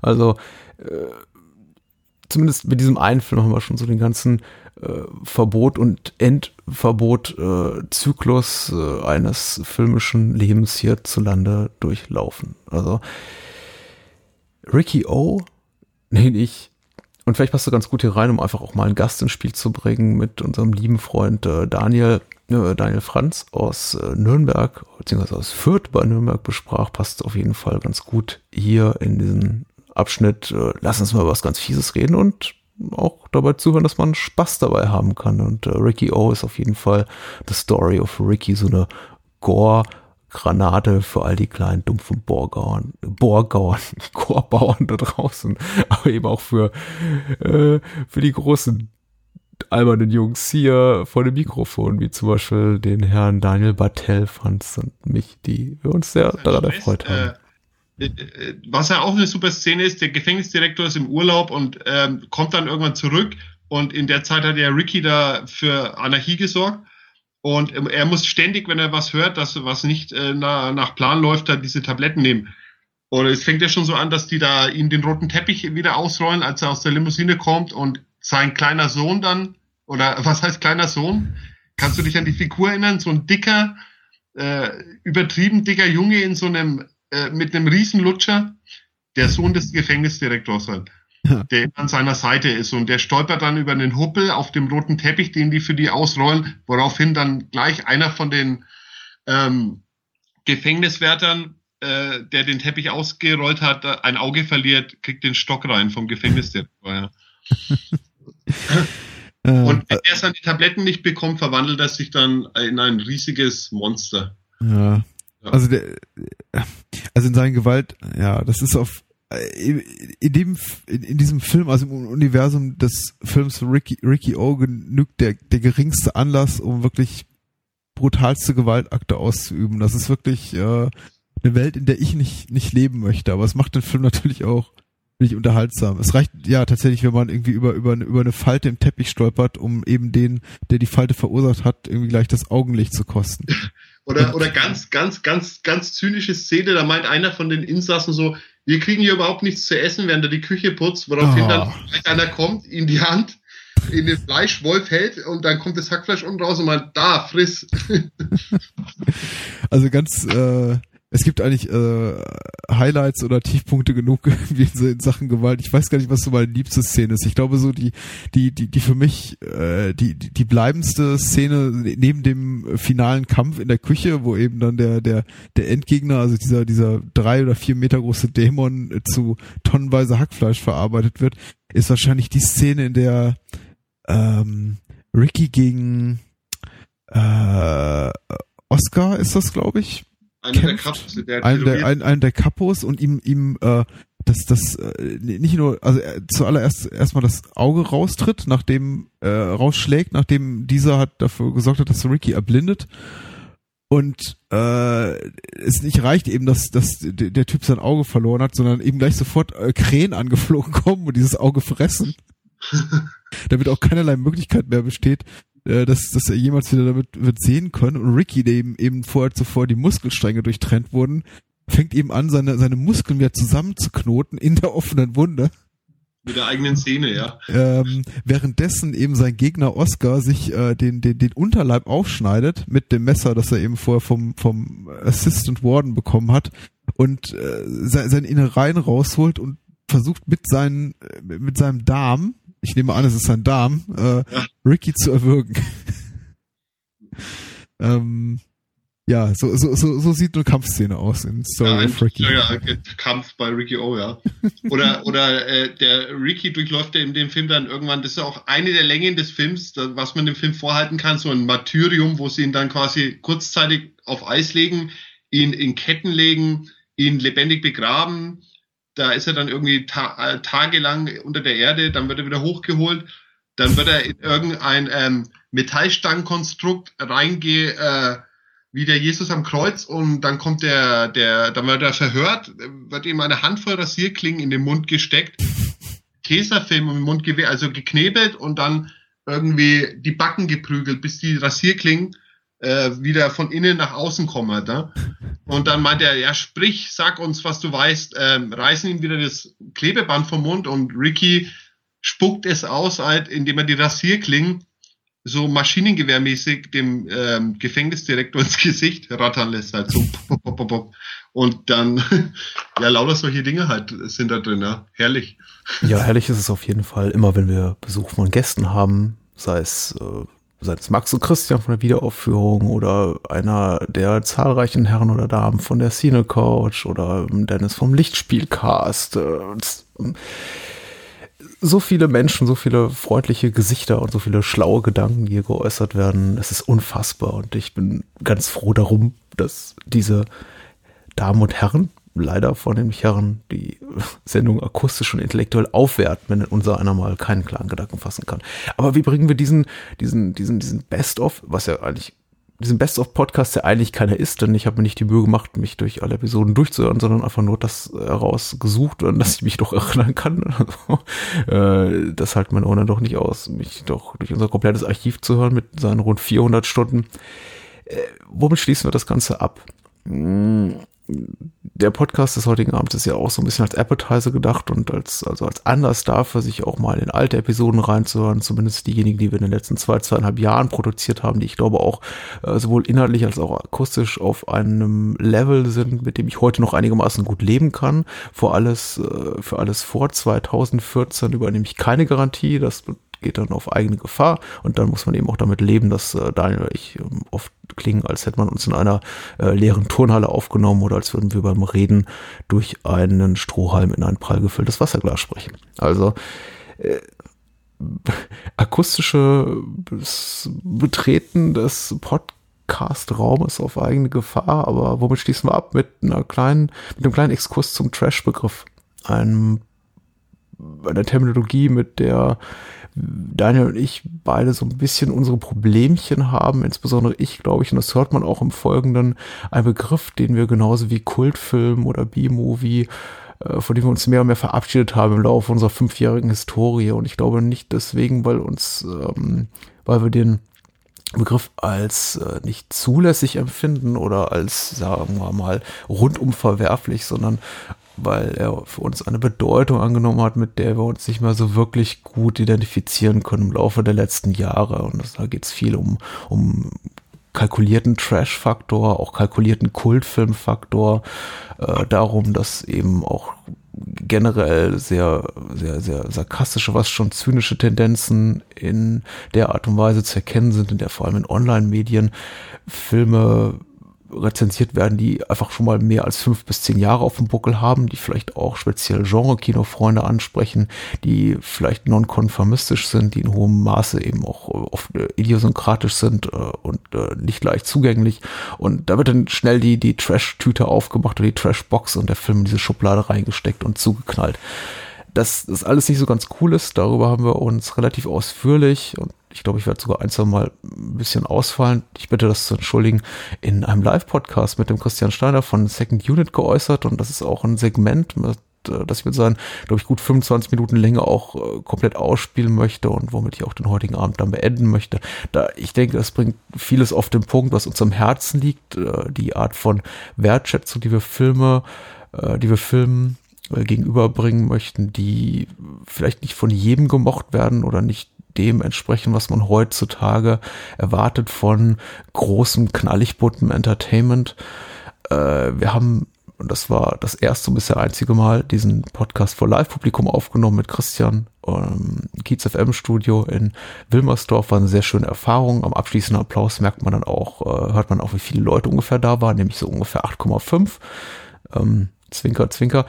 Äh, das kann alles noch größer werden und wollen wir auch hoffen. Und äh, unser Publikum da draußen in der virtuellen Welt wächst. Entsprechend hoffen wir, dass wir das vielleicht auch nochmal mit größerem Publikum dann äh, wiederholen können. Also abschließend vielen Dank. Ich hoffe, dem einen oder anderen, der heute Abend zugehört hat, hat es Spaß gemacht, vielleicht sich nochmal auf diese kleine Reise mit mir zu begeben. Schöne Grüße auch von Daniel, der ist dann eigentlich so auch wieder da, vor Mikrofon.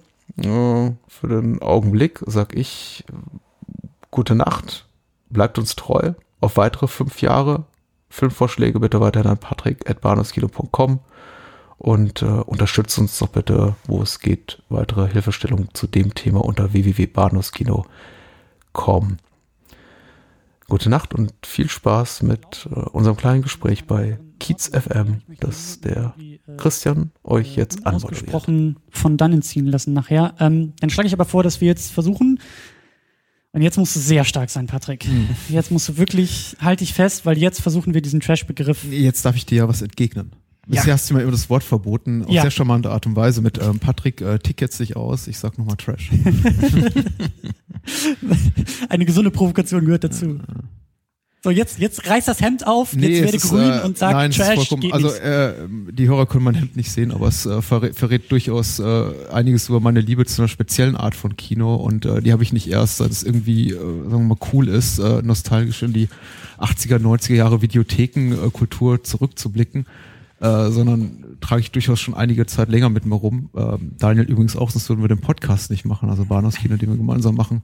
Und das ist eben die, die, äh, die Liebe zum abseitigen, oft etwas despektierlich behandelten Film. Und da passt, glaube ich, auch die gute, diese, diese Trash-Diskussion. Also, was ist überhaupt ein Trash-Film? Oder ich werde es, glaube ich, im Blog nennen, äh, der Trash-Film äh, Wahrheit oder Mythos äh, ganz gut rein. Weil ich der Meinung bin, den Trash-Film in der Form, wie er, äh, glaube ich, von den meisten Kinogehern, sporadischen Kinogehern, aber auch Hardcore-Kinogängern oder auch Filmkritikern äh, äh, benutzt wird, dass es die, den Begriff so gar nicht gibt, beziehungsweise dass das Wort Trash-Film oder Trash-Kino meistens falsch angewendet wird.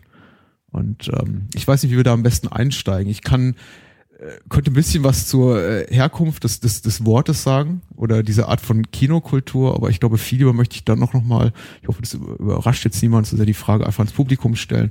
Wenn ihr hört Trash-Film, könnt ihr vielleicht, kann einfach euch vielleicht einen Filmtitel nennen oder einen Filmemacher, den ihr damit assoziiert. Ihr Oder sagt, auch Filmtitel, die, bei, bei denen ihr sagt, das ist eindeutig ein Trashfilm. Ja. Ähm, ja. Ja, hier ist Jonas. Ähm, also mir fallen da, also ich würde, also für mich, ich bin da, habe mich da noch nicht so mit auseinandergesetzt, was jetzt ein Trash-Film ausmacht. Also ich würde sagen, ein Film, der entweder äh, schlecht ist, weil sie es nicht besser können, oder der eben schlecht, also auf schlecht gemacht ist.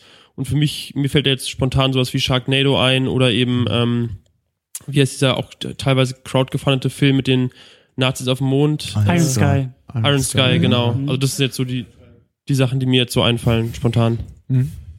Das finde ich schön, das ist schon mal ein gutes Stichwort. Ja, wir können ja noch ein bisschen weiter sammeln.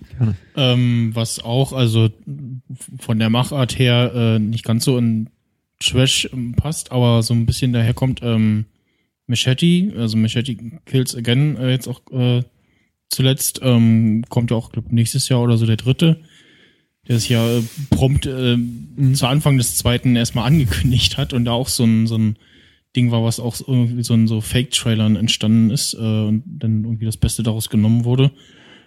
Ähm, ja, dann halt äh, Iron Sky, ähm, wo ich gespannt bin auf den nächsten Teil. Auch mit Dinosauriern? Ja, auch Was mit Dinosauriern, verspricht? genau. Immer die Dinosaurier. Hit, Hitler auf Dinosauriern. Und ja, genau, also dann halt diese ganzen Sachen, die man jetzt durch. Ich glaube, da spielen auch alle Größen des deutschen Kinos mit, ne? Gina Wild zum Beispiel. Ist, glaube ich, dabei. Bei Iron Sky? Ja. nicht? Ich, ich, ich glaube nicht. Ich, ich, Also vielleicht für den zweiten. bekannte Ja. Gesichter dabei gewesen, ja, aber ja, dann halt so die ganzen äh, Sachen, die jetzt immer auf, auf Tele 5 laufen. Also einmal habe ich Hm. dann halt reingeguckt und dachte so, okay, also Die werden ja auch da äh, ähm, als schlechteste Filme aller Zeiten irgendwie wiedergeführt, Ja, oder? Da ja. gibt es so eine Filmreihe. genau, irgendwie. Schläferz. Genau. Und also, da hatte dann irgendwie in dem einen Torfilm äh, war das eher so, so ja, so Herkules für Arme, so sah er aus.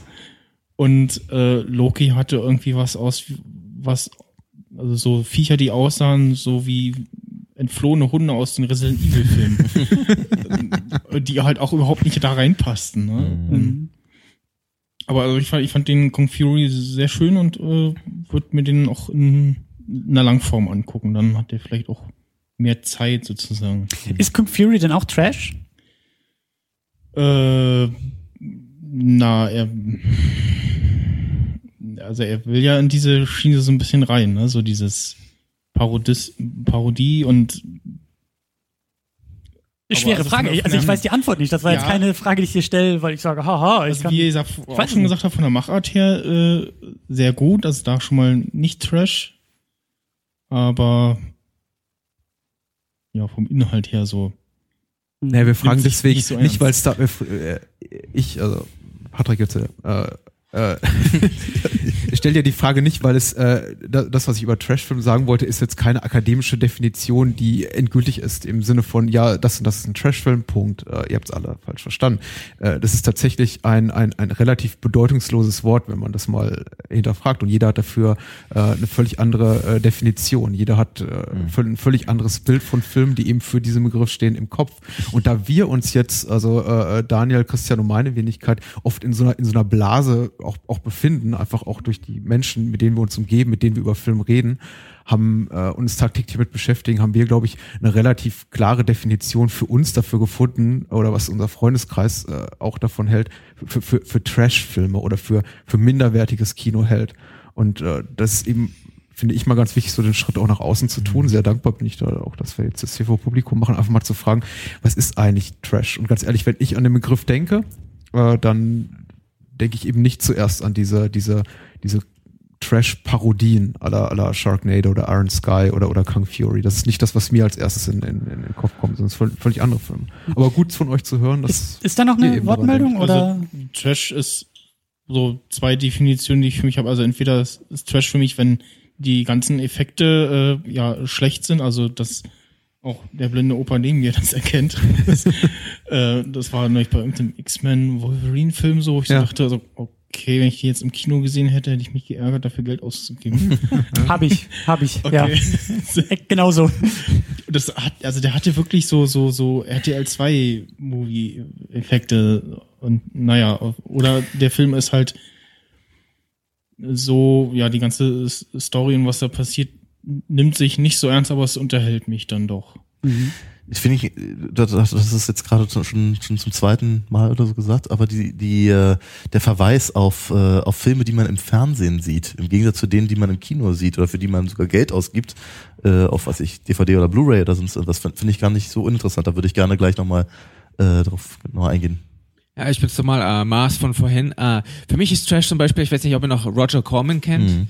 der gerade in den 80er Jahren äh, so eine Produktionsfirma gehabt hat, wo er wirklich ähm, hunderte Filme pro Jahr rausbringt mit einem super billigen Budget, ne? Mhm. Und für mich, und für mich war das der Begriff von Trash, also schnell, billig produzierte Filme mit meistens viel Splatter-Effekten und, und auf schlecht gemachten Special Effects, die ja auf ihre makabre Art und Weise halt sehr extrem sind und unterhaltsam die ähm, aber genau wissen, was sie sind. Ne? Also die nicht versuchen, was anderes zu sein. Und ich habe noch eine Reihe von japanischen Filmen geguckt, hier wie Wild Zero mit Guitar Wolf, so einer bekannten Band aus Japan, die dann auch gegen Aliens kämpfen. War auch völliger Trash, die dann mit ihren E-Gitarren irgendwie Riffs haben, die dann das Alien-Shuttle dann in die Luft sprengen und so. Und absolut nicht schauspielern können und so. Klingt aber gut. Und, ja, ja. Ich habe noch, ich hab noch eine Frage, die ich, die ich einfach nur klären muss. Habt ihr mal von dem Film The Room gehört? Oh ja. Also hab ich, ich habe mir angeguckt. Das ist, oh ja. Tommy Wiseau? Room ist so ein super schlecht gemachter amerikanischer Independent-Film, Beziehungsdrama, denke ich mal. Es ist alles. Also äh, wir haben den in der Sendung äh, vor Jahren, also Tamino, mein Co-Moderator, hat den mitgenommen und es, es war immer wieder die Rede Ja, auch, von ja. der Citizen Kane der schlechten Filme. Weil Citizen Kane ja immer so als der Beste gilt und so. Äh, Großartig. Und für mich ist das eben, aber da kommen wir gleich auch noch drauf zu sprechen. Aber es ist schon mal gut, dass. Ich, äh, ich ein glaube, wir würden da, wir würden da mitgehen bei Auf der, jeden um, Fall. bei der Umschreibung. Hatten wir auch bereits im Podcast. Das ist ein großes, großes Vergnügen. Ja, macht viel Spaß. Oh, hi Ja. Marc. Aber ähm, ähm, was du gerade meintest, also Roger Corman ist zum Beispiel auch so ein Punkt, ich habe so das Gefühl, äh, der, ähm, dass das Trash äh, so, so, ein- so, so ein fließender Begriff ist. Ich glaube, ich glaube, zu verschiedenen Zeiten wird er anders gedeutet.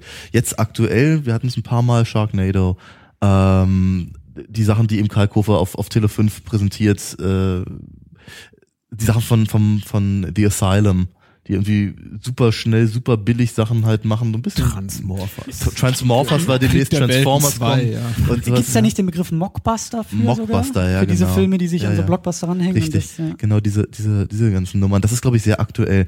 Als ich, ich- also ich habe das erste Mal das Wort Trash gehört im Sinne, äh, im Zusammenhang mit dem Film United Trash, einem Film von Christoph Schlingensief, der genau diese Aspekte versuchte einzufangen und eben mit, mit, mit Leuten drehte wie Kitten Natividad und äh, Dingenskirchen, äh, hier, Udokir? Udokir, genau. Ähm, um halt wirklich absurdes und abstruses Zeug da irgendwie zu machen. Und der Film hat natürlich überhaupt kein Trash, sondern der ist Kunst. Ja? Und äh, aber wenn, wenn, wenn ich. Ist das Kunst oder kann das weg? kann das weg, ja. Muss das so. ähm, aber ich, ich weiß zum Beispiel, bei, bei mir im, im, im Studium galt ich als der Trash-Liebhaber. Äh, einfach deswegen, weil in meiner Sammlung Sachen eben sind wie Russ Meyer und John Waters. Ähm, oder eben auch Roger Cormans, äh, keine Ahnung, äh, gesammelte Werke. Und ähm, Oh, das wird schwierig. ja, ja, ja, ich weiß. Ähm, Ed Wood Geschichten, ja, das, das, das war natürlich einfach mal also der, der Inbegriff von, von, von, von trashigem Kino und ich möchte eigentlich, dass all diesen Sachen, die ich gerade genannt habe, möchte ich überhaupt nicht die Existenzberechtigung äh, absprechen und eben gerade das Wort Trash überhaupt nicht verwenden wollen, weil die Sachen sind eben nicht Müll, sondern sie haben eben durchaus ganz, sie, sie, erstens die Leute konnten, was sie da taten, sie hatten und sie hatten teilweise sehr, sehr äh, klare wirtschaftliche Hintergründe, warum sie es so getan haben, wie sie es taten, Mhm. in welcher Geschwindigkeit. Russ Meyer hat, hat, seine, hat seine Kamera genommen und wie ein paar, äh, paar Tittenmäuse ist in die, in die Wüste gefahren, hat losgedreht. Ja, hat, innerhalb von drei Wochen hat er den Film im Kasten gehabt und damit äh, ein paar tausend äh, Dollar ge- gescheffelt. War super. Und die Dinger sind aber eben, weil er einfach, weil er eben äh, äh, das Handwerk konnte, sind sie einfach durchaus passable Filme in dem Rahmen, in dem sie äh, das darstellen können, was sie sein sollen. Ne? Ähm, wenn ich aber einen Film drehe, der eben ähm, der gar nicht mal provokant sein soll, also was weiß ich, die Buttgereit-Filme zum Beispiel, die provozieren sollten, da ist auch ein Anspruch hinter gewesen. Äh, oder einfach auch nur zu zeigen können, ja, im Prinzip, da, da sind die, die Übergänge wieder fließend, weil natürlich hat auch er versucht zu zeigen, was er kann. Ja, genauso wie, wie, wie Peter Jackson versucht hat zu, zu zeigen, was er, was er mit äh, in seiner Garage zusammenklöppeln kann. Ähm, oder Rodriguez eben auch am Anfang seiner Karriere, natürlich. Ähm, äh, dennoch ist es halt eben, äh,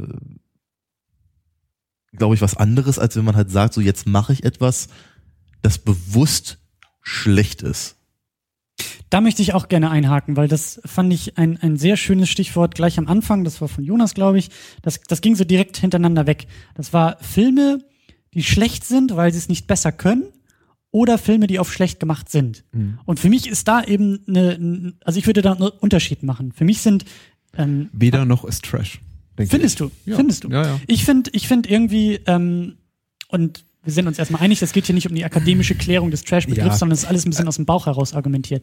Aber ich finde Trash, und deswegen ist für mich The Room ein gutes Beispiel, ich mag es irgendwie, wenn ich, wenn ich gar nicht so richtig einordnen kann, erstmal, wenn ich diesen Film nicht so richtig, richtig packen kann. The Room mhm. ist so mhm. das beste Beispiel von, was, was passiert da gerade vor meinen Augen? Was ist die Absicht dieses Filmes? Konnten die es nicht besser? Naja, der sieht dann doch ein bisschen besser aus als so ganz viele andere B-Produktionen oder Garagenfilme. Dafür sieht der zu gut aus. Andererseits, da geht so viel schief, da ist so viel schlecht auf mhm. so einer objektiven Ebene und ich mache riesengroße Gänsefüßchen hier in der Luft.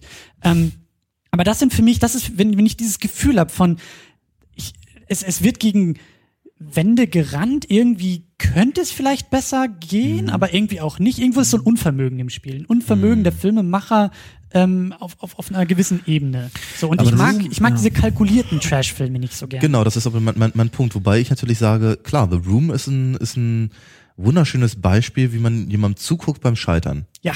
Aber ähm, Plan 9 from Outer Space ist es zum Beispiel nicht. Ganz im Gegenteil.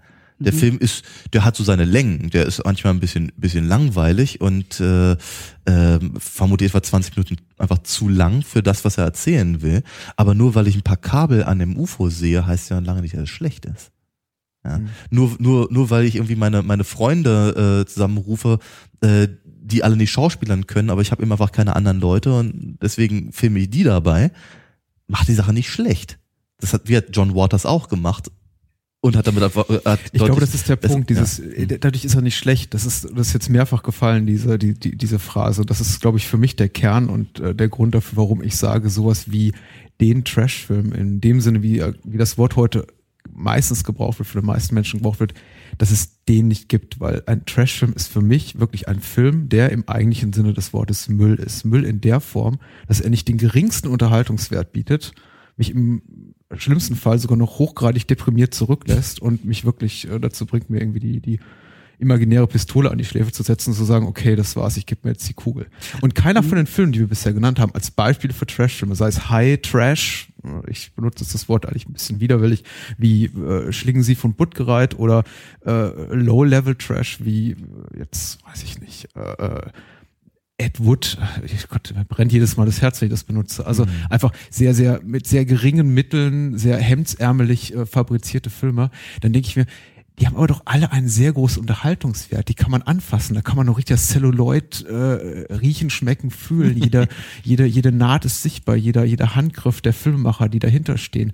Das, das, das steckt doch einfach Leben drin. Also der einzige Kontext, in dem ich das Wort Trash als, sagen wir mal, Schublade, in die man einen Film stecken konnte, und Schubladen sind immer schlecht und Trash so negativ behaftet, dass es mir eben wehtut, das Wort, äh, äh ist, wenn wirklich wenn ich wirklich einen Film vor mir habe, wo ich denke, der hatte alle Mittel dieser Welt, um gut zu werden. Der hatte ein großes Budget, der hatte fantastische Schauspieler, der hatte alle, alle Möglichkeiten, alle Chancen und trotzdem haben sie es in den Sand gesetzt. Transformers und, äh, 4 äh, ja, ja, Star Wars Episode 3 oder ja, so. Ja, das ist das das sind so die Filme, die die so scheitern trotz aller Möglichkeiten, dass sie es äh, dass sie es auch nicht besser verdient haben als äh, despektierlich auch äh, behandelt zu werden. Und selbst da würde ich nicht so weit gehen, weil dafür sind die immer noch zu hochglanzpoliert und wahrscheinlich letztendlich noch zu unterhaltsam, um sie in diese Schublade. Das Riesenproblem ist natürlich bei der ganzen Debatte, wenn wir eben so Sachen wie wie Müll oder schlecht benutzen, ist das Ganze natürlich immer sofort wertend. Oder hat einen wertenden Klang. Ja. Ein Film schlecht zu bezeichnen, heißt nicht, dass es ein schlechter Film ist, was du vorhin ja, glaube ich, auch so schön ausgedrückt hast.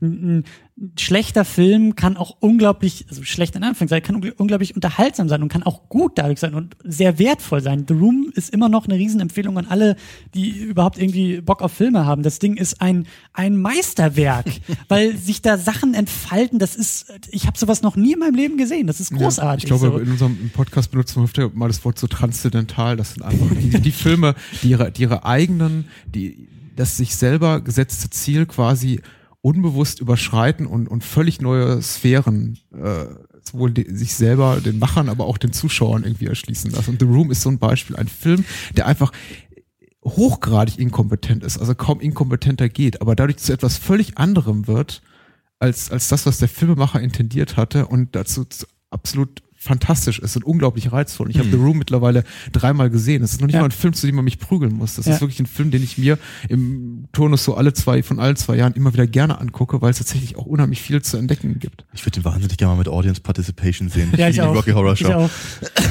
Ja. Pardon. Ich äh, wollte noch ganz gerne sagen, ähm, ich habe natürlich so das Gefühl, wir, wir diskutieren so ein ganz kleines bisschen am, am, am, am Begriff vorbei. Mhm. Weil wir natürlich den, äh, weil wir das sehr, sehr ernst nehmen, weil wir, weil wir äh, vielleicht einfach auch ein bisschen ähm, müde sind, eben F Filme als äh, ja, wie soll ich sagen, nur Unterhaltung oder oder äh, nur Popcorn-Kino oder eben nur Trash oder wie auch immer. Also einfach, einfach so diese so dieses dieses, dieses äh, Hir Hirnaus-Ding zu, zu äh, wir sagen, äh, entgegengeworfen zu bekommen, weil wir das ja überhaupt nicht so wa- wahrnehmen. Mhm. Ähm, ich glaube aber auch, dass die Leute, die eben tatsächlich vom Trash-Film oder von Trash-Filmen, von Trash-Kino reden, das gar nicht so meinen. Ganz im Gegenteil, ich glaube, die meinen das sogar sehr positiv. Das ist ein Den Begriff- wie, den Begriff ja, das ist, Trashfilm. das, ja, das ist wie, das ist wie, das ist auf so einer merkwürdigen Metaebene, so wie Mystery Science Theater 3000. Da, da, da hat man Spaß dran. Ja. Das ist, das Ja. ist, das ist tatsächlich sogar ein Ausstellungsmerkmal. Ja. Und, und äh, was du nämlich vorhin auch so schön gesagt hast, du, du, du warst so in deinem Studium, wenn ich das richtig verstanden habe, ähm, der Trash-Experte, der Trash-Fan. Ja, und damit so ja irgendwo. gesagt, ja. und, und aber, aber ich glaube, ich glaube, heute ist, ist Trash, es ist halt auch zum, es, es ist so in die, in, in der Masse angekommen. Es Ja. ist so massenkompatibel und es ist mittlerweile Marketing. Hm. Ich glaube, das, was man irgendwie früher, wenn da irgendwie der Stempel Trash drauf war, hat das vielleicht eine andere Bedeutung gehabt als heute, wo es ganze Filmabende gibt, wo du sagst. Ja. Audience Participation, wenn du halt irgendwie im Kino Trash-Abend machst und mit Ansage und alle wissen, was passiert. So das, was wir heute gemacht haben. Genau. Also Ja. Trash als Stempel funktioniert, um Leute irgendwie ins Kino raus, äh, Wie reinzuholen. Bad Taste Partys. Zieh dir deine schlechtesten Klamotten an und hab Zum Spaß. Beispiel, zum Beispiel, ja. Ja, genau. Und ähm, ja, das, was äh, äh, vorhin erwähnt wurde, diese Tele 5-Reihe mit den, den Schläferz, genau, es ist eben das, das, das äh, ja, einfach eine, eine äh, ein schönes Beispiel dafür, wie sehr eben das zelebriert wird, tatsächlich. Ja. Ja. Wie das eben, wie, wie, wie hip das ist, Ja.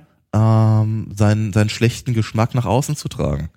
Ja, dass man eben, wenn unser, unser Podcast, Podcast heißt Bahnhofskino. Das ist ein- Ort, wo man sich früher, wie sagen, den, den, den, den Kragen von seinem Trenchcoat sehr, sehr weit hochgestellt hat, um irgendwie möglichst nicht gesehen zu werden, wenn man reingeht.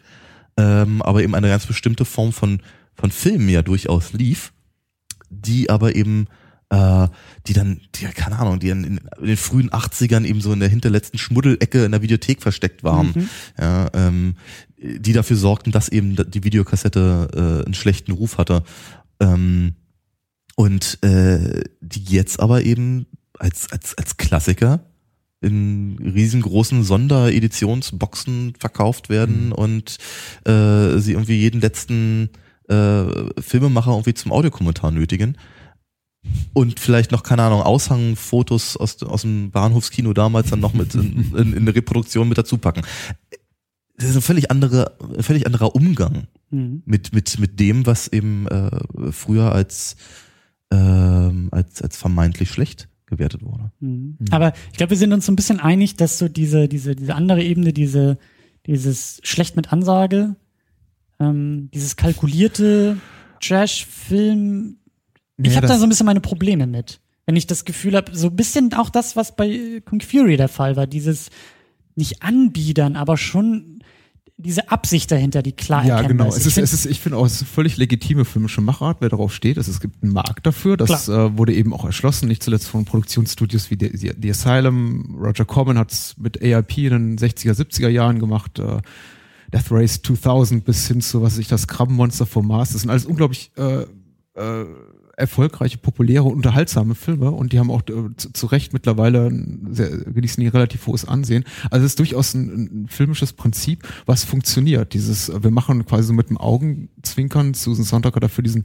Begriff Camp etabliert in, in, in den 70er Jahren. Wir machen quasi so, so, so B-Movies mit einem Augenzwinkern, mit, äh, die- von wegen wir setzen voraus, dass die Zuschauerschaft weiß, was wir machen ist schlecht äh, oder nicht so hundertprozentig gut oder subversiv. Das ist irgendwie vollkommen okay. Was mir eben nicht gefällt, ist, dass äh, der Begriff Trash, weil er eben ein despektierlicher Begriff ist, weil er ein abschätziger Begriff ist, weil er ein herablassender Begriff ist, mittlerweile äh, erstmal inflationär häufig gebraucht wird, auch für Filme, die kein Trash sind, die eben sehr hochwertig produziert sind, wie Kung Fury zum Beispiel, äh, und auch als, als Marketinginstrument eingesetzt werden, genauso wie so Unwörter wie Kultfilm. Hm. Da gibt's Wörter, die, äh, da gibt's Filme, die schon äh, vor ihrem Kinostart oder vor ihrem äh, Start vor in irgendeinem Streamingdienst oder auf DVD oder Blu-ray als, schon als Kult. der neue Kultfilm beworben Ja, werden ja. irgendwie so. Das Abschluss keine Ahnung äh, Sky Sharks der Abschluss der der der Iron Sky Kultfilm Trilogie und und so. Äh, Machete hatte noch kein Mensch gesehen als Langfilm. Ich bin nicht der Meinung dass diese Filme als Langfilm funktionieren. Ich fand schon den Trailer nicht besonders herausragend. Aber das sind Filme die aggressiv vom Verleih ich weiß nicht ob der Filmmacher also Robert Rodriguez da seine Hand drin hatte aber die die aggressiv vom Verleih schon vor Erscheinen als Kultfilme beworben wurden und äh, oder als Trash-Meisterwerke und äh, da habe ich einfach ein Problem mit, Ja. weil äh, das Ja. ist äh, äh, da, da- das ist Käse. Das ist das eine Problem, das andere ist eben einfach äh, Trash quasi als filmische Schublade, als Genreersatz zu nehmen und zu sagen, genauso wie man sagt, hier ist A ein Science-Fiction-Film, hier ist B ein Melodrama, hier ist C die Trash-Schublade. Das funktioniert für mich einfach nicht, weil Trash ähm, äh, wenn man etwas als Trash empfindet, also als schlecht, als Müll, als äh, unterhält mich nicht, deprimiert mich im schlimmsten Fall, dann ist es eine subjektive Einschätzung, ein Ja. subjektives Empfinden und äh, ist für mich deswegen nicht gültig. Und ich kann äh, für jeden Film, den mir irgendjemand gegenüber, mir gegenüber jemand als, als Trash-Film zeigen würde, wahrscheinlich zehn andere Leute nennen, die diesen Film über alles lieben oder ihn zumindest einigermaßen schätzen oder unterhaltsam filmen. Es ist deswegen für mich kein Wort, was irgendwie funktioniert und das, was man so landläufig als Trash benennt, was im amerikanischen Englisch wirklich schöner gelöst ist mit Wörtern wie B-Movie oder Z-Movie oder Camp-Movie, äh, sollte man einfach dafür genießen, das was ist. Das sind unperfekte Schönheiten, das sind doch einfach Rohdiamante, also, wo man einfach noch so ein bisschen, die eine gewisse Haptik haben, die eben glatt gebügeltes 200 Millionen Hollywood-Feuerwerk nicht leisten kann. Hm. Und im Übrigen, ähm, das, äh, was da auch mal so reinspielt, ist ja diese, diese Word-of-Mouth-Geschichte. Dass eben, dass, dass man das äh, permanent halt irgendwie gesagt wird, oh, hast du das schon gesehen? Das ist ja so schrecklich. Das ist, also, das ist ja. So good it's bad. Ja, ja, genau. Genau das Ding. Ähm, Wert Corman wurde ja schon ein paar Mal genannt und dazu fällt mir natürlich das No, so bad it's good. Entschuldigung. Ja. ist auch wirklich völlig egal. Nee. ist schon spät. Ähm, die von ihm pro- produzierte äh, Fantastic Four Geschichte zum Beispiel. Mhm, mhm, ja. mhm. Äh, wir hatten den äh, rezensiert äh, im, im, in unserem Podcast. Und Äh, welchen, Entschuldigung, den aus den 90ern? Den, ja, genau. Wunderbar. Der ist, der ist großartig. Ich habe Der den noch leider nicht, ich will der den ist- unbedingt gucken. Das Der ist richtig, der ist richtig gut. Ja, Der ist, äh, ähm, der hat verhältnismäßig gute Effekte. Er ist, er hat eine, eine, eine klare Story. Er hat äh, einigermaßen sympathische Figuren und er hält sich deutlich mehr an die, an die, an die Comics als irgendeiner von den Riesenproduktionen, die ähm, im, im Prinzip seit 2000 ähm, äh, in regelmäßigen Abständen durch die Kinos wabern. Ähm, aber alles sagt irgendwie, ist gerade natürlich in dem Comic-Fandom, und ich bin ja noch auch Comiczeichner, also ich kriege da sehr viel von mit, ähm, das ist, äh, wird immer so get- getuschelt, als irgendwie das, das, das, das peinliche Ding, das irgendwie äh, äh, unter Verschluss gehalten wird, weil es so unglaublich schlecht ist. Mhm. Ja, und ähm, wird liegt ganz regulär da irgendwo auf YouTube rum und es ist das Ding ist nicht schlecht, das ist ganz, ganz, ganz Mehr oder weniger regulär, ja. ja, ja. Ähm, also was ich keine Ahnung, das ist, das ist, das ist nicht schlechter als als äh, was ich keine Ahnung, äh, Darkman, Generation X aus den 90ern, The Flash oder sonst irgendwas, was halt in diesem Rahmen damals gemacht wurde. Ja, und ähm, äh, aber es wird halt so verkauft, als ob. Und deswegen, ähm, jetzt gerade natürlich in der, in der Fankultur, ähm, äh, kriegt das so ein, kriegt das so ein Eigenleben. Das, das, das, das, das, dreht sich halt irgendwann. So ein Mythos, der da Ja, genau. und das, und äh, ähm, ich glaube, genau an der Stelle geht dann die Vermarktungsindustrie wieder ran und versucht das eben im Vorfeld schon zu, zu, zu schaffen. Schwierige Nummer. Aber um so langsam, glaube ich, den Bogen zu schlagen, die Energie lässt bei mir auch langsam nach. Ähm, vor allem gucke ich auf die Uhr und ich finde es immer sehr schön. Wir haben das auch teilweise, dass wir in unseren Sendungen irgendwie die Laufzeit des eigentlichen Filmes äh, übersteigen. Wir haben es jetzt um das Dreifache überstiegen. Das ist jetzt auch nicht schwer in dem Fall. Nee, aber ich finde es trotzdem schön.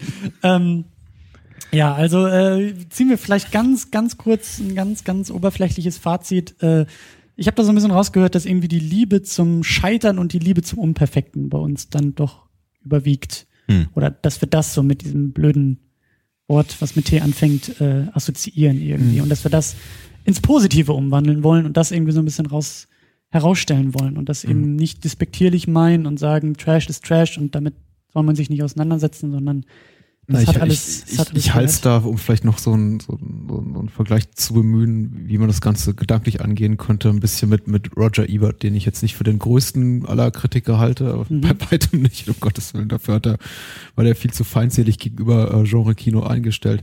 Aber äh, er hat immer gesagt, er, weil ihm viele Leute immer seine, seine Sternchenbewertungen, drei von vier, vier von vier, null von vier Sternen und so vorgeworfen haben, gesagt, alles daran festgemacht haben, ob sie ihn als Kritiker gut finden oder nicht. Er hat eben gesagt, er misst, und da ist er nicht der Einzige mit dieser, mit dieser Haltung äh, von Seiten der, der Filmkritik, er bemisst eben Filme nach dem, was sie erreichen wollen und was sie erreichen können und nicht nach dem, äh, nicht nach dem, was sie nicht äh, erreichen können, aus, aus Budgetgründen, aus, Also aus nicht so was Grund der Objektives, so eine. Schablone er, für er, alles. Er, er sagt, er, er, er wirft es, es in einem Film wie Spider-Man 2, den er damals mit vier von vier Sternen bewertet hat, wo die Leute auf die, auf die äh, Barrikaden, teilweise seine Leser auf die Barrikaden gegangen sind und haben gesagt, wie kannst du einem, einem oberflächlichen Mainstream äh, Comicbook äh, Streifen so eine hohe Bewertung geben, hat er gesagt, der macht aber alles richtig. Der Mhm. will ein großer, bunter, knalliger Comicbuchstreifen sein. Und genau das macht er zu 100 Prozent. Er macht alles richtig. Ich muss dem vier von vier Sternen geben. Das ist für das, was er will, was Sam Raimi mit dem Film erreichen will, der perfekte Film. Mhm. Äh, Über die Qualität des Films kann man jetzt streiten. Das ist nicht der Punkt. Aber es ist eine vollkommen legitime Haltung zu sagen, das ist für mich der Film hat genau das erreicht, was er will. Und äh, insofern finde ich eben, man kann auch nicht an einen Film wie äh, Plan 9 from Outer Space, den wir bereits zitiert haben, herangehen und sagen, äh, ja, der ist aber nicht so geil wie, wie, wie äh, Inception. Ja, das ist mir irgendwie auch klar. Das sind beide Science-Fiction-Filme, aber Ed Wood hatte ungefähr 3,50 Dollar äh, Laiendarsteller und dann noch einen Hauptdarsteller, der während der Hälfte der Dreharbeiten äh, weggestorben ist. Ja, was willst du machen, ne? Und wenn du irgendwie äh, in, in, in Schuhkartons als Kulissen drehen musst, hast du eben ein Problem. Also schwierig, einem Film wie Plan 9 from Outer Space zum Vorwurf zu machen, dass er eben nicht aussieht wie ein Christopher Nolan-Film. Äh, Und so sollte man eben dann auch rangehen. Also Mhm. bewerte Filme nicht nach, un, nach unrealistischen Maßstäben, sondern nach dem, ob sie dir einfach einen Lustgewinn bescheren, ob sie das für dich erreichen, was du von ihnen erwartest. Da, Daniel nickt. Da, da gehe ich, da gehe ich voll mit. Das ist genau meine, Ja. genau meine Meinung. Mhm. Wunderbar, wunderbar. Dann kommen wir langsam zu einem Abschluss. Ähm, ja, vielen Dank Vielen nochmal Dank. Und Dankeschön. weitere Infos, um Eigenwerbung noch abzuschließen, bahnhofskino.com und secondunit-podcast.de. ja alles gesagt. Ja, aber wir wissen doch, wo wir uns alle finden. Googeln können wir sowieso. Also, äh, vielen, vielen Dank und äh, wir hören uns dann irgendwie in den nächsten Sendungen und lesen uns in diesem Internet dann wieder. Oh ja. Genau. Dann bis dann. Adios. Tschüss. Tschüss.